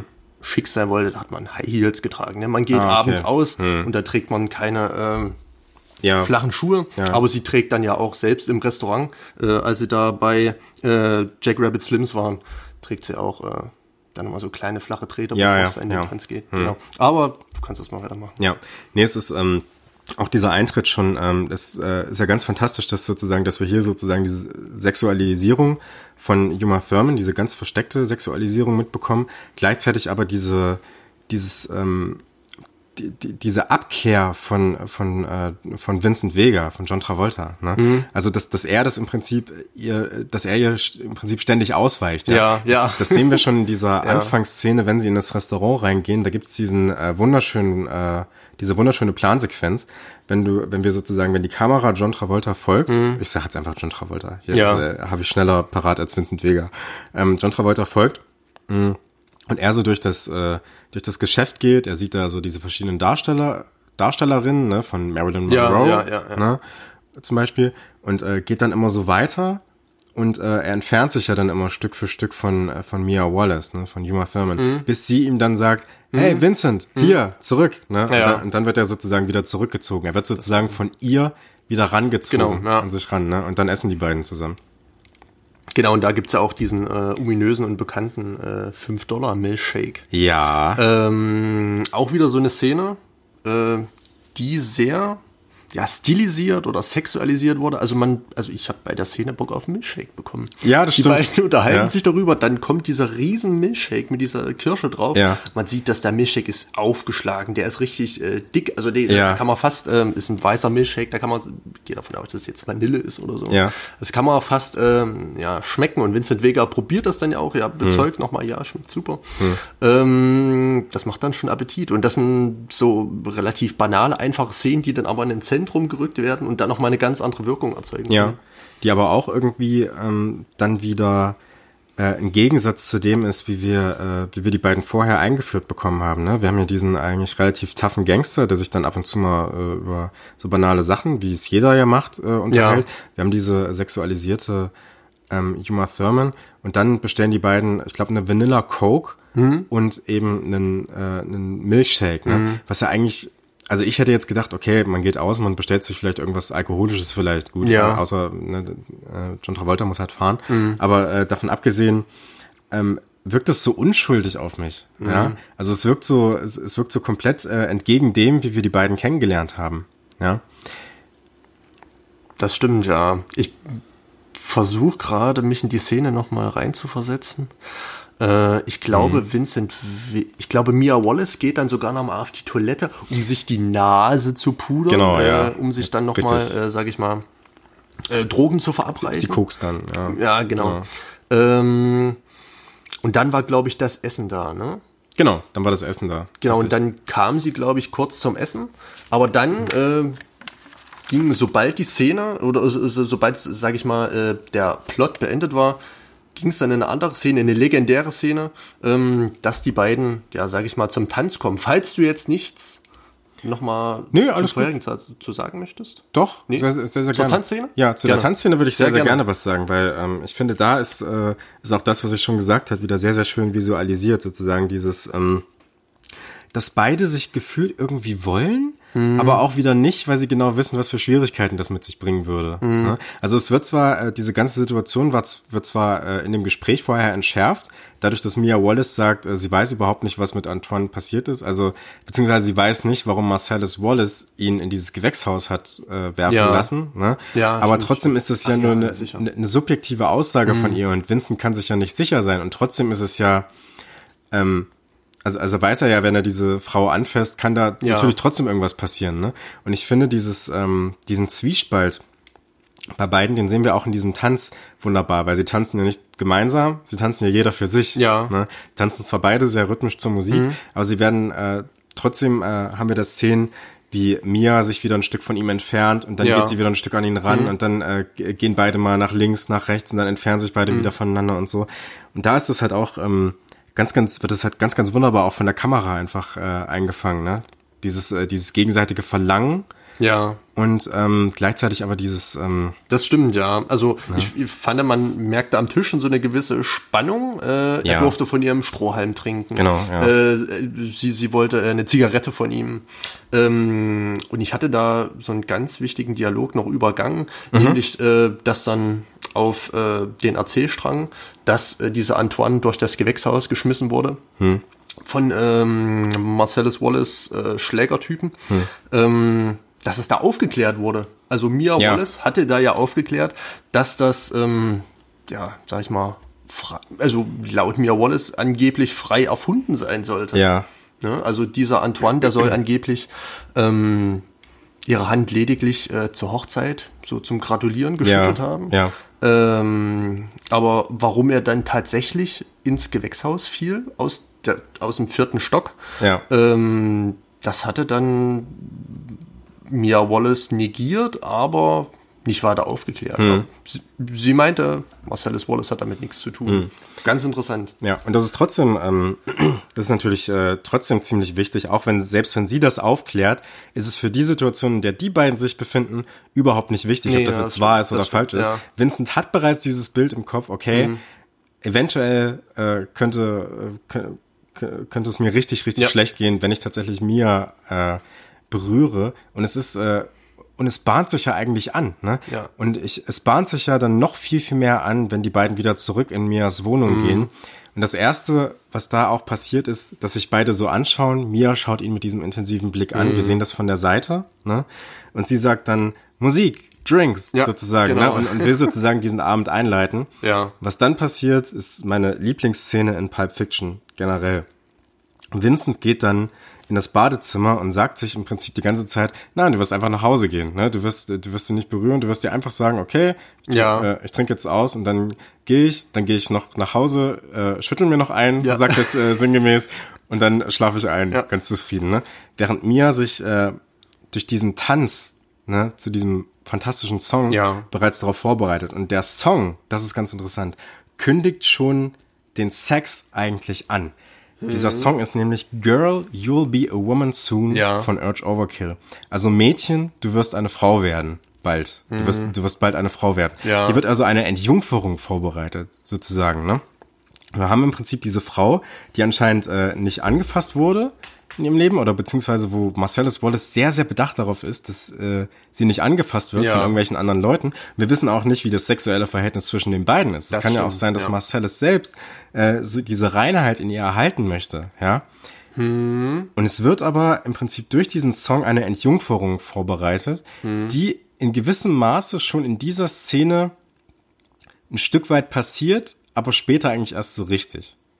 Also in dieser Szene findet schon eine kleine Entjungferung dadurch statt, dass sie eine Sünde begeht, dass sie nämlich äh, das, das äh, Heroin aus der Jackentasche von Vincent nimmt. Ja. es für Koks hält und dann das Heroin schnupft. Ah, ach, das wusste ich gar nicht. Heroin, Koks, ach so, ja, stimmt. Ja, ja, sie- sollte man ja, nicht durch. Ach, ri- ja. Deswegen, Ja, ich dachte, es das wäre einfach eine Überdosis gewesen. Sie hatte sich da schon, keine Ahnung, zwei, drei Mal was in die Nase geschossen. Und dann, äh, ach, okay, sie hat Heroin geschnupft und deswegen ging sie dann so mies. Ganz genau, richtig. wusste ich nicht. Ja, richtige Erleuchtung hier. Wahnsinn, ne? ja. Also, also alle, die bisher gedacht haben, dass Mia Wallace tatsächlich Koks geschnupft hat, nein, das hat sie nicht. Sie hat das Heroin von Vincent geschnupft. Ah. Okay. Und, und das ist ein ganz geiler Bezug äh, zu dem, was wir bereits von Vincent gesehen haben. Denn in dieser anderen Szene, in der Drogen genommen werden, wird das ja total verherrlicht, ne? Mit dieser geilen Musik und jeder einzelne Schritt. Ja, wird hier ja, gezeigt, ja, ne? Und äh, bei dieser Szene von Mia Wallace wird es als so ein richtiger Horrortrip Mhm. dargestellt. Ne? Wir sehen, wie ihr Blut aus der Nase läuft, wie sie schäumt, ja, und äh, wie wie die Augen auf einmal so so äh, Kreise bekommen sozusagen. Mhm. Ne? So, ihr wird ganz schlecht, ne? Und muss dann ähm, wenig später halt äh, zu dem Drogendealer gefahren Mhm. werden von äh, von Vincent. Ja, genau, ja, also Vincent äh, war natürlich total übermannt von der Situation, schnappte dann Mia, setzte sie ins Auto und äh, wollte zu demjenigen fahren, von dem er das Zeug hatte, Hm. was er sich da durch die Nase ziehen wollte oder was er sich durch die Nase gezogen hat. Ja. Ähm, und wollte den um Hilfe fragen. Hm. Und da, also meiner Meinung nach ist das eigentlich eine ganz lustige Szene, ähm, als er, er diesen Dealer anruft. Ja. Ne? Also John Travolta in einer totalen äh, Paniksituation. Es geht um Leben und Tod. Dann klingelt äh, John Travolta diesen Dealer an. Und der Dealer sitzt gerade in seinem Bett mit einer Decke, isst eine äh, Schüssel Cornflakes und schaut ganz entspannt irgendwie eine seichte äh, Serie. Irgend sowas. Ja. Er lässt das Telefon klingeln. Ähm, ja, und als Vincent Vega schon fast da war, geht an das Telefon ran, will äh, mit Vincent Vega eigentlich nichts zu tun haben, äh, weist das von ihm ab, aber Vincent Vega ist dann quasi schon fast da und dann entsteht da nochmal eine ähm, ja, sehr bekannte, sehr ausgefeilt oder sehr äh, interessante Szene, könnte man sagen. Und ich glaube, da sprichst du so ein bisschen von der Entjungferung. Ähm, soll ich es lüften? Ja, ja klar. Also äh, ich versuche es mal zusammenzubekommen. Also Vincent Vega geht dann mit Mia, Mia Wallace äh, mehr oder weniger ins Haus rein. Äh, die beiden schleifen das Mädel rein und versuchen sie natürlich irgendwie äh, am Leben zu halten, versuchen sie wiederzubeleben, versuchen sie, ähm, sage ich mal, ins Leben zurückzuholen. Mia Wallace ging's in der geht's in der Szene wirklich schlecht. Äh, ich weiß nicht, ob sie noch atmet, ob sie noch irgendwelche Vitalfunktionen hat. Äh, aber auf jeden Fall ähm, sieht sehr schlecht um sie aus. Und ich glaube, äh, in dem Haus be- befindet sich dann dieses Gegenmittel Adrenalin, was dann ins Herz injiziert werden soll. Mit einer Riesenspritze, mit einer langen Nadel als Ja. äh, phallisches Symbol Das hätte ich jetzt auch so gesagt, ins ja. Herz. Richtig, ja. Ähm, ja. genau. Das dann symbolisch als Entjungferung, um Mia Wallace, sage ich mal, äh, wiederzubeleben, schießt Vincent Vega ihr äh, ja, gezielt eine lange Kanüle, an der eine Spritze mit irgendeinem äh, Gegenmittel dran hängt. Richtig. Äh, ja, ins Herz rein, um sie dann letztendlich erfolgreich zurück äh, zu den Leben zu holen. Ja, das ist witzig, dass du das sagst. Ich hätte das nämlich genau auch als Phallus-Symbol ähm, Ja. äh, klassifiziert. Ne? Also ähm, Phallus-Symbol, also so ein Symbol für einen, für einen Penis im Ja. Prinzip. Ne? Und ähm, da haben wir ja dann im Prinzip indirekt die Berührung von John Travolta an oder von Vincent Vega Das an stimmt, Mia ja. Wallace. Da haben wir ja dann äh, diese Berührung, von der Marcellus Wallace niemals Mhm. erfahren darf. Und deswegen schwören die sich ja auch dann äh, in der letzten Szene dieses, äh, Ja. äh, dieses Aktes. Und man muss ja auch dazu sagen, dass diese Einstichstelle vorher mit äh, knallrotem Lippenstift markiert wurde. Ne? Na, oder war war es Lippenstift oder oder, oder oder irgendwie so ein Lipgloss oder irgend sowas? Nee, nee, es war ein, äh, das war so ein Marker. In Ma Ach so, Ja, in Marker. Das okay, ist ja der, der, der, ähm, der, der Drogen, der Drogendealer, dieser Jesushaftige Drogendealer, Ja. fragt ja seine Freundin explizit. Oder nee, Vincent Vega fragt dann, ob sie irgendeinen Magic Marker oder sowas Ach, hat, ja, ne? Und okay, sie okay, holt dann diesen roten Magic Marker dann ran. Okay, Genau. da, also ich äh, hatte mir das jetzt so konstruiert, dass das ein Lippenstift sei und dass man da sagt, also ein Lippenstift ist ja auch so ein Symbol der Frau, dann noch in Rot, äh, Ja. Hm. da sticht dann die Nadel rein, das Rote. Ich bin mir ehrlich gesagt gar nicht sicher, ob das ein Magic Marker war oder ob sie nicht vielleicht doch dann irgendwie ein Lippenstift oder sowas. Aber da okay, kenne ich nicht aus. Keine Ja. Ahnung. ja. Aber weiter geht's ja. Genau, Mia Wallace äh, ist dann wieder am Leben. Genau. Durch, ähm, ja, ihre Entjungferung. Richtig. Und dann gibt's sozusagen diese letzte Szene, wo die beiden wieder zurückkommen in Mia Wallace Haus und alles ist gut. Und ich habe das im Großen und Ganzen auch wieder als so eine Art christliches äh, Symbol aufgepasst. Also diesen, diesen ganzen Akt tatsächlich. Ähm, ich habe, ähm, ich studiere gerade Kunstgeschichte und da muss man sich sehr, sehr viel mit ähm, ja, äh, christlich geprägten Bildern oder ikonografischen Bildern auseinandersetzen. Ne? Und ein ganz, ganz großes Ding ist da ähm, diese Darstellung im Paradies. Ach, jetzt kommt mit Adam und Eva. Genau, A Adam und Eva. ich. Ne? Das sozusagen ähm, Eva, es ist, die dann den, ver, den verbotenen Apfel isst von dem, von dem Baum. Mhm. Ja? Also von der, von der Schlange wird dir der äh, schmackhaft gemacht. Ja. Und ähm, das habe ich da auch so gesehen, dass du sozusagen diesen riesigen Garten erstmal hast, äh, außerhalb des Hauses, Ja. ja. der so eine Art Garten Eden repräsentiert. Und dann greift Mia Wallace zu dem verbotenen Apfel, sozusagen im, im Sinne des Heroins. Ne? Und ähm, dann ist es aber nicht so, dass sie, also die werden dann in der Geschichte äh, aus dem Paradies heraus vertrieben. Ja. Ne? Ähm, und äh, da ist es aber nicht so, dass die beiden dann außerhalb des Paradieses weiterleben müssen, sondern, also jetzt, also jetzt in Pulp Fiction, sondern hier ist es ja so, dass sie dann durch diese Entjungferung oder beziehungsweise durch diesen Nadelstich, durch diese Heilung auch mehr oder Ja. weniger, wieder zurück ins Paradies kann. Und das passiert ja aber trotzdem durch niemanden, also nicht durch einen Menschen, der, den man als klassisch gut klassifizieren kann. Ja? Mhm. Also wir haben hier zwar so eine Jesus-Figur, lustigerweise, in einem Drogendealer. Ja, ja. ja. Ähm, aber der ist es ja dann im Endeffekt gerade nicht, der diesen Mhm. Schuss setzt und der, der sie zurückbringt. Ja? Also das ist im Prinzip jetzt nicht eine Absage ans Christentum oder so, Ja. aber es ist im Endeffekt, ähm, ich habe das so interpretiert, dass es ähm, eine Absage an diesen dieses universell Gute ist, das durch das Christentum repräsentiert wird, beziehungsweise dass das Gute an sich nicht äh, durch gläubige Menschen repräsentiert wird, ja, sondern dass es da was anderes gibt, ja. Und das, ähm, ich habe ja gesagt, wir wollen jetzt nicht jeden einzelnen Akt durchnehmen, aber das finde ich sieht man dann auch noch mal ganz speziell im nächsten Akt. Ähm, also es geht, äh, also der nächste Akt ist dann äh, Butch sozusagen. ne? Ja. Es, äh, es sei vielleicht verraten, dass er seinen Kampf gewinnt. Ne? Er wurde ja von Marcellus Wallace ähm, darauf angesetzt, ihn zu verlieren, aber im Gegenteil, er wettet auf seinen Sieg und gewinnt. Ähm, muss dann flüchten von Marcellus Wallace, trifft dann seine Freundin, die nebenbei bemerkt, ähm, ja eine absolut äh, gute Person ist, also das komplette Gegenteil Ja. zu, zu Mia Wallace, also Ja. eine Person, die in keinster Weise sexualisiert wird. Das stimmt. Die äh, im Gegenteil sogar ähm, Sex eher so, ähm, also sie wünscht sich ein Baby, ne? Mhm. also so diesen, diesen äh, nicht Nutzen dahinter erkennt, ne? aber aber dieses dieses tolle Wunder sozusagen Ja. Mhm. eines Babys damit er verbindet. Ne? Und dann sehen wir aber, ähm, wie er ähm, auf der, wie er mit dem Auto auf der Straße fährt und auf einmal begegnet er jemandem. Tja, wem könnte er begegnen? Seinem, tja, Erzfeind im Film? Ja. Marcellus Wallace? Er begegnet Marcellus Wallace. Das Ja. erste Mal sehen wir auch Marcellus Wallace Gesicht so ganz beiläufig. Es wird keine große, es gibt keine große Enthüllung oder so. Ja, das Der stimmt. läuft da einfach über die Straße mit seinen Donuts und dann Mhm. erblickt äh, Butch ihn. Das stimmt, ja. Äh, man muss dazu sagen, Butch sitzt im Auto, Marcellus Wallace überquert äh, den Zebrastreifen, wo auch dieses lustige Bild herkam mit diesen Beatles. Äh, die Ah, über ja. den Zebrastreifen liefen, also ja, ja, hatte ich mal im Internet gefunden. Dass Ah, okay, Manche ja. da so Marcellus Wallace mit dieser Kuchenbox und dem Das habe ich noch gar nicht gesehen, aber okay. Ganz lustig, ja. Äh, natürlich ähm, treffen sich die beiden Blicke. Äh, es entsteht eine ja, sehr aggressive Situation. Marcellus Wallace kann, glaube ich, seinen Augen kaum trauen. Äh, Butch ebenso. Ähm, ja, Butch tritt aufs Gas, überfährt Marcellus Wallace, äh, wird äh, dabei aber angefahren von einem anderen Auto, also Butchs Auto. Äh, und dann entsteht wirklich eine sehr, sehr kuriose Szene. Also erstmal kommen die beiden in eine Art Verfolgungsjagd zu Fuß. Äh, beide sind irgendwie angeschlagen. Äh, Marcellus Wallace rennt dem äh, Butch hinterher. Ich möchte dazu ganz kurz was sagen. Ja, du, du, kannst Sehr gleich, gerne. du Super kannst gleich gerne. direkt weitermachen. Ja. Ich möchte dazu noch was ergänzen, was wichtig wird. Also aus meiner Sicht, wenn man meiner Interpretation weiter folgt, zumindest.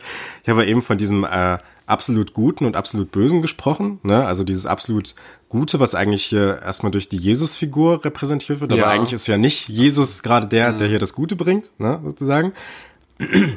Und bisher wurde uns ja Marcellus Wallace als so eine Art Teufel, Dämon äh, gezeigt, ne?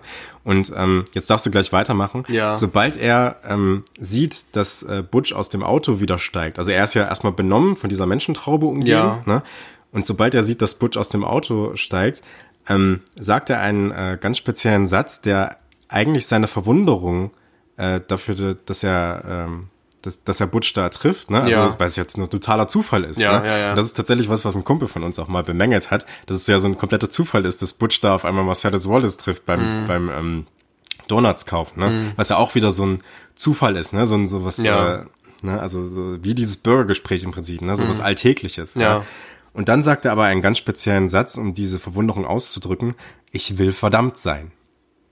Ach so, stimmt das. Ich Ja. Aber du kannst gerne weiter Wahnsinn. erzählen erstmal. Ja, äh, da, also da kam mir gerade nochmal ein ganz anderer ähm, Sinn in den Kopf. Aber wir bleiben erstmal bei der Handlung. Vielleicht, wenn wir nachher noch Zeit haben, könnte ich jetzt nochmal meine Theorie äußern. Äh, wir schauen mal, wie es dann zeitlich passt. Auf jeden Fall äh, rennt oder humpelt er, besser gesagt, Marcellus Wallace äh, Butch hinterher und äh, Butch kann sich in einen, in einen Laden retten. Ich kann Ja. nicht genau identifizieren, was das für ein Laden war. Für mich war das äh, ein Laden, in dem es ja alle allegorischen äh, Mordwaffen zu äh, finden gibt, die man äh, so aus der Filmgeschichte kennt. Das fand ich ganz interessant. Aber da kommen wir äh, mit Sicherheit gleich nochmal dazu. Auf jeden Fall treffen sich dann die beiden in dem Laden, ähm, wollen ihr Streitgespräch oder ihre äh, ja, Tätlichkeit äh, fortsetzen und haben aber die Rechnung ohne den Ladenbesitzer gemacht, der dann die Situation äh, zu seinen Gunsten mit einer Pumpgun entschärft.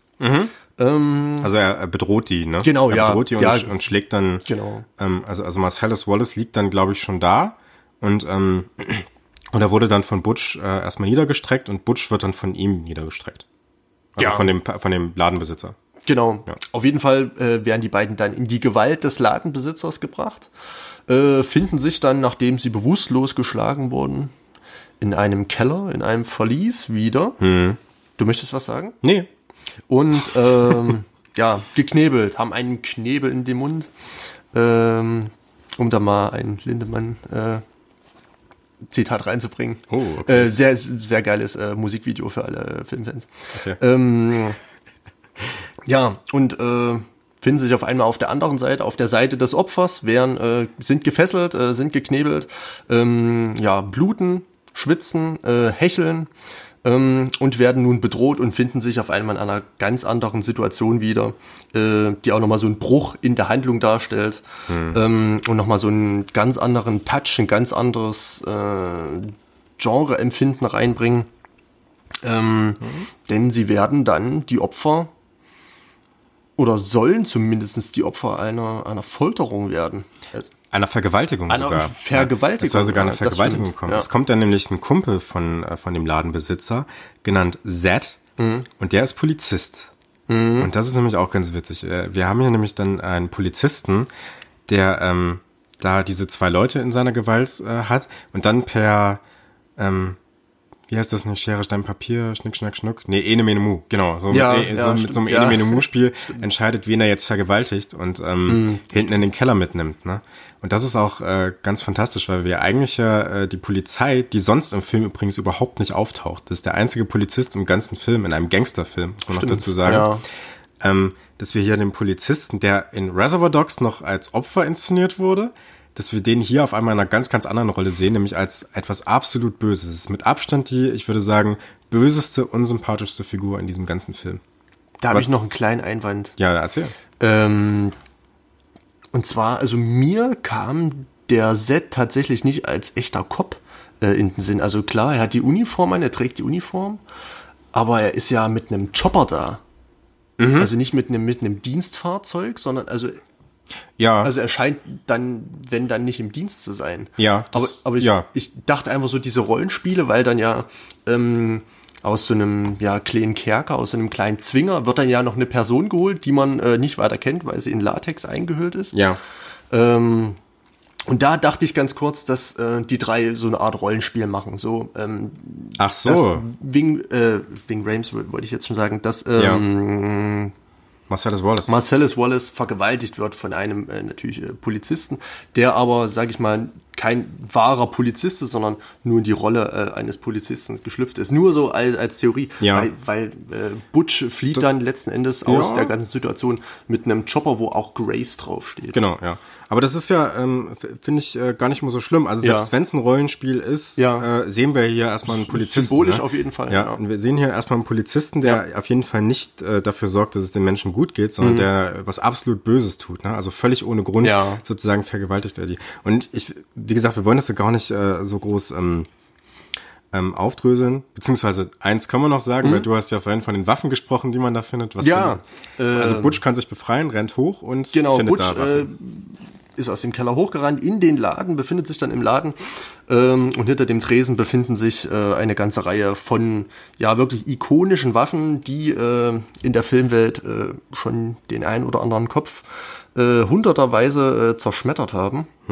Ähm, zum Beispiel Baseballschläger, Kettensägen. Ähm, ich weiß nicht, ob es auch, ob auch eine Schusswaffe dabei war. Ähm, auf jeden Fall allerhand.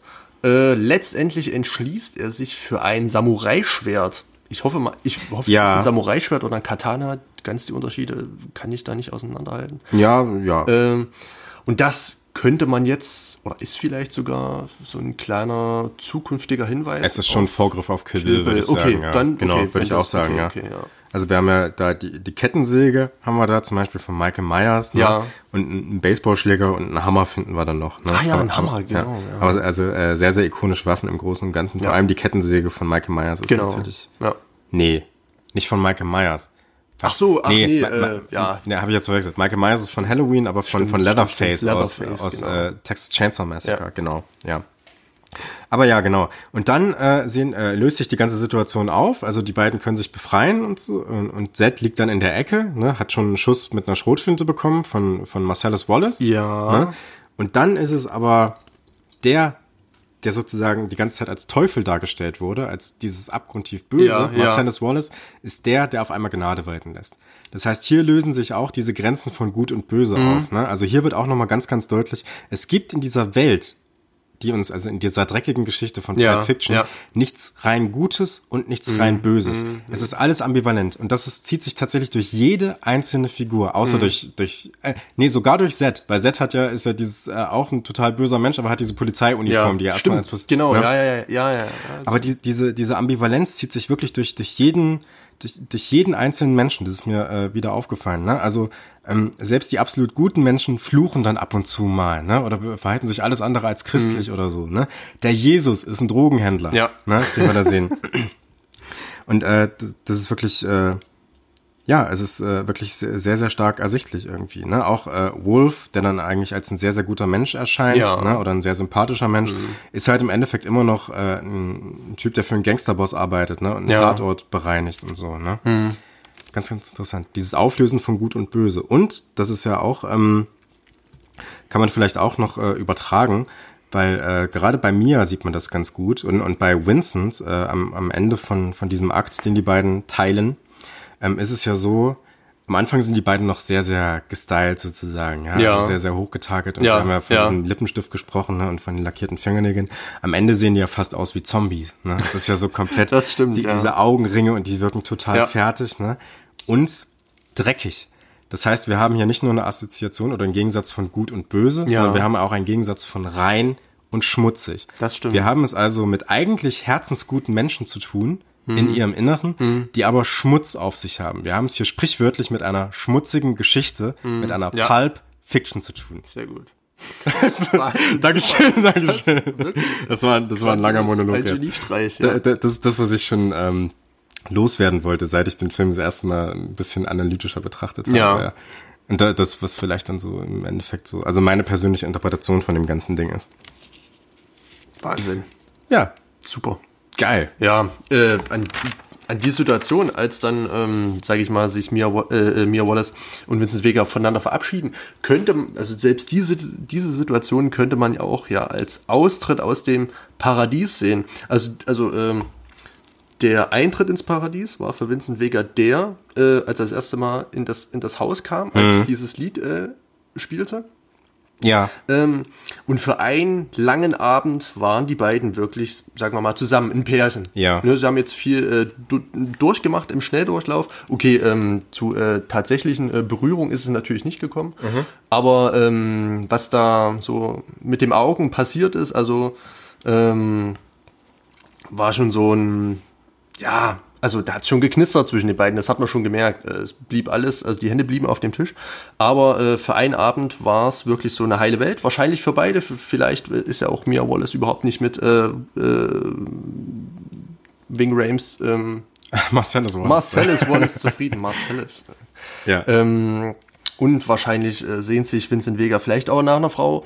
Und dann ähm, konnten die beiden mal einen Abend äh, das machen, wonach ihnen der Sinn steht. Und dann, als der Abend endet, äh, sehen beide aus wie Zombies und treten aus aus dem äh, ja, Paradies für, ich weiß nicht, paar Stunden. ja.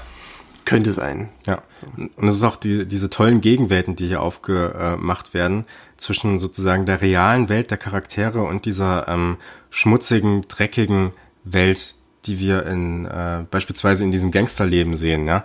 Also diese, diese saubere Welt des Alltäglichen sozusagen, ne, die äh, erstmal rein ideologiefrei ist, kann man sagen. Ne? Ja. Aber, aber, aber ähm, wie sehr die Ideologie und wie sehr dieses, äh, dieses Dreckige dann auch, äh, das kommt dann auch sehr, sehr stark ans Tageslicht, ähm, wenn sie sozusagen äh, erst in ihrem Gangsterleben sind. Ja? Also das, was wir vorhin schon gesagt haben, ähm, dass sie sich sozusagen erst über Bürger unterhalten und Ja. dann, okay, let's get into character. Und dann geht's auf einmal los. Ja, sie betreten sozusagen eine andere Welt, also eine noch mal fiktionalere Welt Ja. sozusagen, eine Welt, die noch mal weiter weg von ihrem eigentlichen Leben ist. Ja, Das stimmt, ja. ja? also dieser dieser gut-böse Gegensatz, dieser sauber sauber dreckig äh, Gegensatz, der ist, äh, finde ich, ganz ganz stark in diesem Film. Genau, ja. Wir haben jetzt fast 80 Minuten rum, Lukas. 80 Minuten haben wir schon. Es ist Wahnsinn, wie die Zeit voranschreitet. Ähm, Wir müssen auf ein Thema auf jeden Fall Sehr, noch sehr gerne. eingehen. Ein Thema auf jeden Fall noch, denn ähm, wir haben ja noch äh, einen Bibelvers, mit dem wir jetzt auch noch irgendwas anfangen müssen. ja. Ezekiel 25, 17. Da kommt noch was. Ich möchte diesen Bibelvers noch mal ganz kurz, äh, zwar jetzt ein zweites Mal zitieren tatsächlich, aber ich finde, dass es äh, wichtig ist für die Interpretation. Ähm, wir haben ja diese, diese ganz berühmte Endszene, wenn ähm, äh, Pumpkin und Honey Bunny, also wenn sich der Kreis sozusagen schließt. Ja, ne? wir ja, haben ja, ja, am- ja. diese Anfangsszene, wie der Überfall im Coffeeshop losgeht. Und dann haben wir Jules und ähm, äh, Vincent, äh, wie sie in diesem Coffeeshop sind. Und es wird Genau. ersichtlich, okay, es Genau. ist alles äh, sozusagen, wir Also wenige Momente, nachdem die erste Szene des Films äh, endete. Genau, richtig. Genau. Ja. Und dann äh, haben wir halt diesen Kreis geschlossen Ja. sozusagen, ne? dass wir am Anfang im Prinzip das Ende gesehen haben Ja. schon, ne? oder den Anfang des Endes.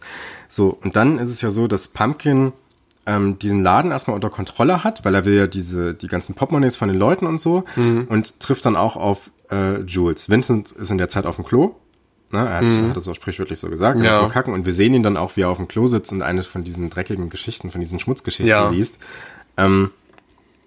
Und ähm, dann ist es halt äh, so, dass Jules auf einmal die Kontrolle gegenüber gewinnt es, äh, oder wieder gewinnt. Es gibt so einen Mexican Standoff dann, dass äh, Honey Bunny die Waffe auf ihn richtet, äh, also auf Jules. Jules Ja. richtet dafür die Waffe auf äh, Pumpkin.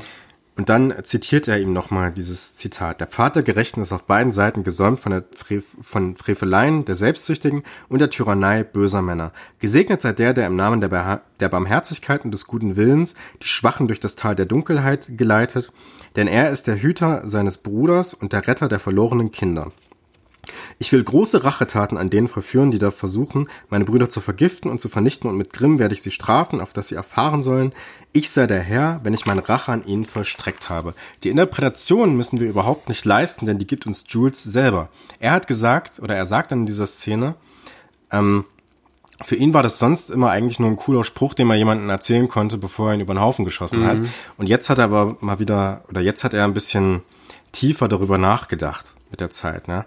Ähm, er hat darüber nachgedacht und das auf diese spezielle Situation bezogen, in der die sich befinden. Vielleicht ist Pumpkin ja der böse Mann und Jules, also er selbst, ist der Rechtschaffende und die Pistole, die er, die er ähm, sozusagen mit der er ihn bedroht, ist der Hirte. Ja, also sozusagen die Pistole als äh, so eine Art Rächer, kann Ja. man sagen, ne? oder nicht Rächer, aber so ähm, äh, als so das Gute Als repräsentiert. sozusagen. Equalizer. Genau, als als ja als als so eine Art Werkzeug. Ja. Vielleicht ist Pumpkin aber auch der Rechtschaffende, Jules ist der Hirte und es ist die Welt, die böse und selbstsüchtig ist. Ne? Also dass alle Menschen im Prinzip nur Opfer äh, dieser Umwelt sind, in dieser bösen Welt. Ja? Ja. Die Wahrheit ist aber, das sagt er, das sagt er so, die Wahrheit ist aber, ähm, Pumpkin sei schwach. Jules ist die Tyrannei der bösen Männer. Aber Jules bemüht sich sehr darum, der Hirte zu sein.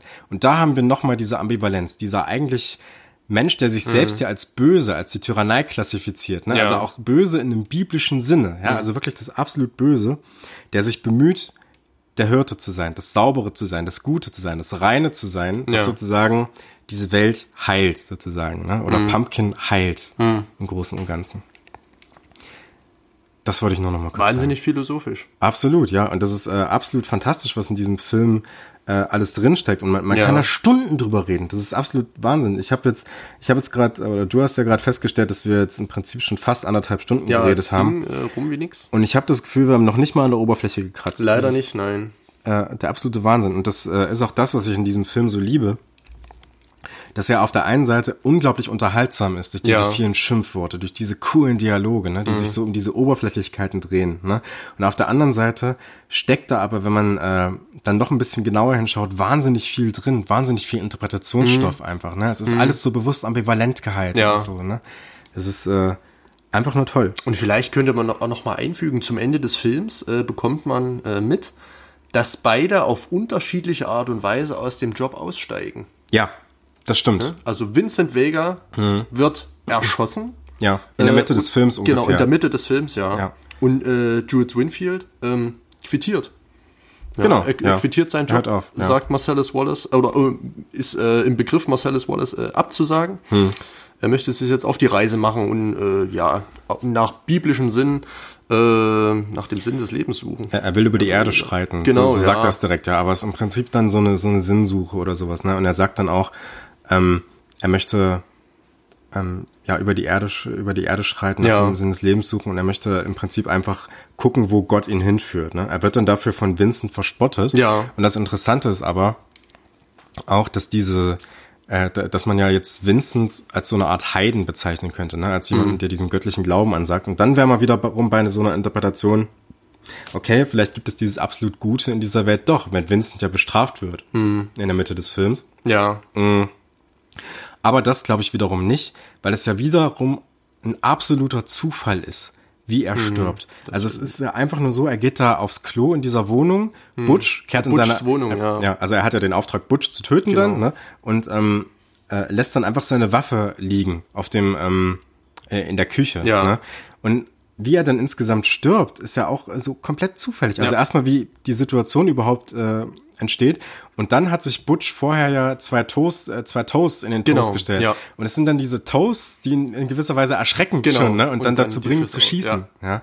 Also es, es kommt ja hier überhaupt nicht zu einem Gespräch oder so, ne? Es ist ein reiner Zufall. Ja. Und das durchzieht diesen, diesen ganzen Film. Diese, auf der einen Seite diese durchgeplante, böse Gangsterwelt und zum anderen diese, diese Zufälle einfach, Mhm. die in diesem Leben stattfinden, ne? Und gleichzeitig so dieses, diese Ambivalenz von gut und böse, von, von gut und äh, von, von sauber und dreckig und so. Das Ja. Ist, das hast du in, wirklich, mir ist das, äh, nochmals, ich muss das nochmal sagen beim, beim Gucken, das hast du in fast jeder Figur. Ich Mhm. würde sogar sagen, in jeder Figur hast du diese Ambivalenz. Nichts absolut Gutes, nichts absolut Böses. Mhm. Wir kennen das ja aus zum Beispiel Herr der Ringe oder so, wenn du Sauron hast, ne, der im Prinzip, Ja, Na, überhaupt genau, nicht. gutes Beispiel, ja. genau, es wird überhaupt nicht darüber be- gestritten, ob das, was er da macht, moralisch gut ist oder so, ne, es ist einfach so das absolut Böse, ne. Mhm. Ja. Oder der, der Imperator in, in, äh, in Star Wars ist auch so ein, so ein schönes Beispiel dafür, ne. Mhm. ne? Also es wird eigentlich nie in Frage gestellt, ne, und das haben wir in Pipe Fiction in absolut jeder Figur. Wir können jede Figur noch so sympathisch, unsympathisch finden. Es gibt immer noch irgendein Detail oder, oder irgendeine, irgendeine Aktion, die später passiert, Ja. vielleicht auch, ne? Die uns wiederum anders über diese Figur äh, denken lässt. Das stimmt, genau. Und das alles verpackt in einer, äh, im wahrsten Sinne des Wortes, Pulp Fiction, Ja. äh, die ja von Quentin Tarantino in einem wunderbaren Universum äh, gefasst wird, Ja. was da erschaffen wird, äh, mit etlichen Querverweisen zu äh, Filmen aus früheren Jahren, aus den 60er, 70er, 40ern. Also da kann man ja Referenzen viel noch drin, und ja. Hm. nöcher finden. Äh, dann natürlich auch zu seinen eigenen Filmen. Ja. Ähm, Ich habe jetzt, Ja. schon, ich hab jetzt schon so ein bisschen äh, durchklingen lassen. Also natürlich, ich habe schon gesagt, der Film ist mein Lieblingsfilm. Ähm, ich ich habe jetzt, äh, glaube ich, äh, dargelegt, warum ich so begeistert bin von diesem Ja. Ding. Immer wieder aufs Neue. Ich kann den Film immer und immer wieder gucken. Ich finde immer wieder, habe selbst jetzt bei den letzten zwei, äh, bei den letzten zwei Sichtungen, die ich in Vorbereitung auf diese Sendung äh, durchgeführt habe, Ja. wieder neue Sachen entdeckt an diesem Film. Jetzt möchte ich mal ein Fazit von dir hören. Du hast äh, den Film jetzt, warte mal, drei, viermal geschaut oder so, ne? Drei? Viermal. Viermal. viermal, ja. Wie ist, äh, wie findest du Pulp Fiction? Also Pulp Fiction ist, wie schon zu Anfang gesagt, ein typischer Quentin Tarantino-Film. Natürlich einer seiner ersten Filme, einer der Filme, der ihn vielleicht äh, auf den äh, Weg leitete, auf dem er heute ist. Ähm, von dem er heute noch zehren kann, wahrscheinlich auch. Ähm, und ja, im Großen und Ganzen handelt es sich bei Pulp Fiction um einen super durchdachten, äh, ausgefeilten, äh, wunderbar erzählten Film, der auf einer anderen Ebene unterhält, als das vielleicht äh, übliche Sehgewohnheiten ähm, vermuten lassen. Und mhm. deswegen ist Pulp Fiction, also man, ja, also Pulp Fiction ist auf jeden Fall Popkultur, aber auf jeden Fall äh, differenziert sich vom äh, Mainstream oder vom, sage ich mal, äh, von anderen Filmen einfach durch äh, seine Machart. Und das ist einfach äh, Quentin Tarantinos Handschrift, ähm, die jeden Film äh, in einer gewissen Art und Weise einmalig wirken lassen, aber dann trotzdem auch wieder ein einheitliches Narrativ in seinen Film erkennen lassen. Und da äh, passt äh, Pulp Fiction einfach äh, perfekt dazu. Würde es Pulp Fiction nicht geben, würde in äh, Quentin Tarantinos Biografie wahrscheinlich ein blinder Fleck herrschen. Ja. Ähm, ein wunderbarer Film dem ich ähm, ja bei Letterbox tatsächlich nur dreieinhalb Sterne gegeben habe. Jetzt kommen wir zu Letterbox. Okay, ja, wow. Falls man jetzt äh, Filme bewerten möchte nach irgendeinem Punktemaßstab, das kann ja jeder für sich machen, wie er möchte. Ja. Ähm, hatte ich ihm tatsächlich nur dreieinhalb Sterne gegeben, aber ich glaube nach unserem heutigen Gespräch, du hast da noch mal so ein paar Perspektiven reingebracht, die ich vorher noch nicht kannte, äh, mhm. die mir noch nicht bewusst waren. Ähm, ich glaube, wenn ich den Film jetzt noch mal sehe, kann man da noch mal äh, drüber verhandeln. Ja, ja. nee, also, also wirklich. Äh, ja, aber es ist ja auch nur eine Interpretation. Ne? Es ja. kann sich ja auch äh, rausstellen, dass irgendjemand äh, was findet, äh, wo er sagt, okay, das passt ja überhaupt nicht zu dem, was du da gesagt ja. hast. Und so, ne? Das hat ja, äh, das kann ja jeder für sich äh, mhm. entscheiden. Auf jeden Fall. Es, es, es gibt noch, es gibt noch tausend andere ähm, äh, Sachen, über die man in diesem Film sprechen kann. Ne? Man kann zum Beispiel auch über den Machtaspekt sprechen, wie Macht in diesem Film ähm, ver verhandelt wird. Das finde ich ganz interessant. Also auch erstmal wie am Beispiel, wie Jules diesen Raum am Anfang kontrolliert, ne, durch diese gespielte Freundlichkeit, ja. ne, wie eigentlich alles äh, jegliche Macht in diesem Film auf Marcellus Wallace mhm. zuläuft, ne, und so, ne, und das kann man ja auch wieder mit dem Bibelzitat verbinden und so. Es steckt unfassbar viel drin. Ja, ich bin sehr gespannt auf die nächste Letterbox Review von Lukas Knabe in jedem Fall. Ja. Wollen wir es damit äh, dabei belassen? Wir können es äh, dabei belassen. Ich glaube, wir haben euch jetzt äh, einen relativ ausführlichen Einblick in über 90 Minuten über Pulp Fiction gegeben. Ja, na, knapp 90 äh, Minuten. Knapp ja. 90 Minuten, ja. ja. Also ungefähr so lange wie, ähm, wie über 1917. Ähm, ist eine ganz schöne Länge, finde ich.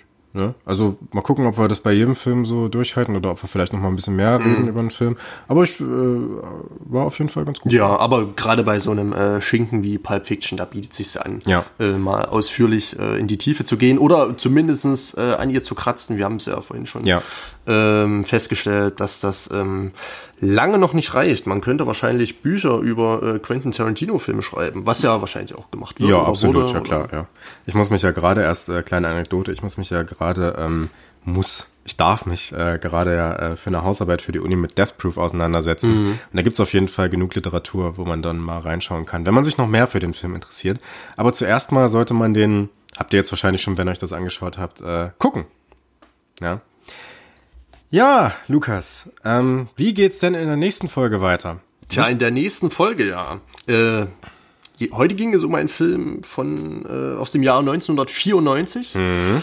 Ähm, und in der nächsten Folge, in der dritten Folge äh, eines Films äh, in unserem ja. Podcast, gehen wir nochmal etliche Jahrzehnte zurück. Oh ja, sehr, sehr lange. Und es wird auch thematisch ganz anders. Ja. Wir hatten jetzt einen Gangsterfilm, ne? Jetzt gibt's ja, jetzt brauchen wir erstmal wieder ein bisschen Harmonie, würde ich sagen, ne? Jetzt brauchen wir wieder erstmal ein bisschen was Gute Idee. anderes. Ja. Was, was hast du denn im Angebot? Ja, ich, ja, also, wir haben ja schon einen Plan festgelegt, ne? Wir haben ja schon einen Plan ja. festgelegt. Und da steht auf meiner Liste tatsächlich ein Film von 1942. 42. 42, ja von Michael Curtis. Mhm. Und ihr denkt euch jetzt, oh Gott, ein Film von 1942, das ist ja wahnsinnig lange her. Mhm. Aber ich glaube, den haben sehr, sehr viele Leute gesehen.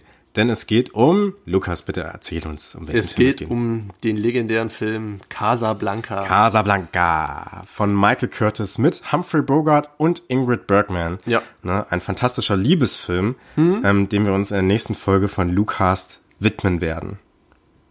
Ja, Mehr wollen wir, äh, können wir auch gar nicht verraten, weil das war im Prinzip das, was Eigentlich wir damit nicht. aussagen sollten. Ja, ich würde sagen, damit verabschieden wir uns ne? und äh, freuen uns auf die nächste Folge. Lukas, der Filmpodcast mit meiner Wenigkeit. Ich bin Lukas Gröning und äh, dem Menschen, der mir hier gegenüber sitzt, Lukas Knabe. Ciao!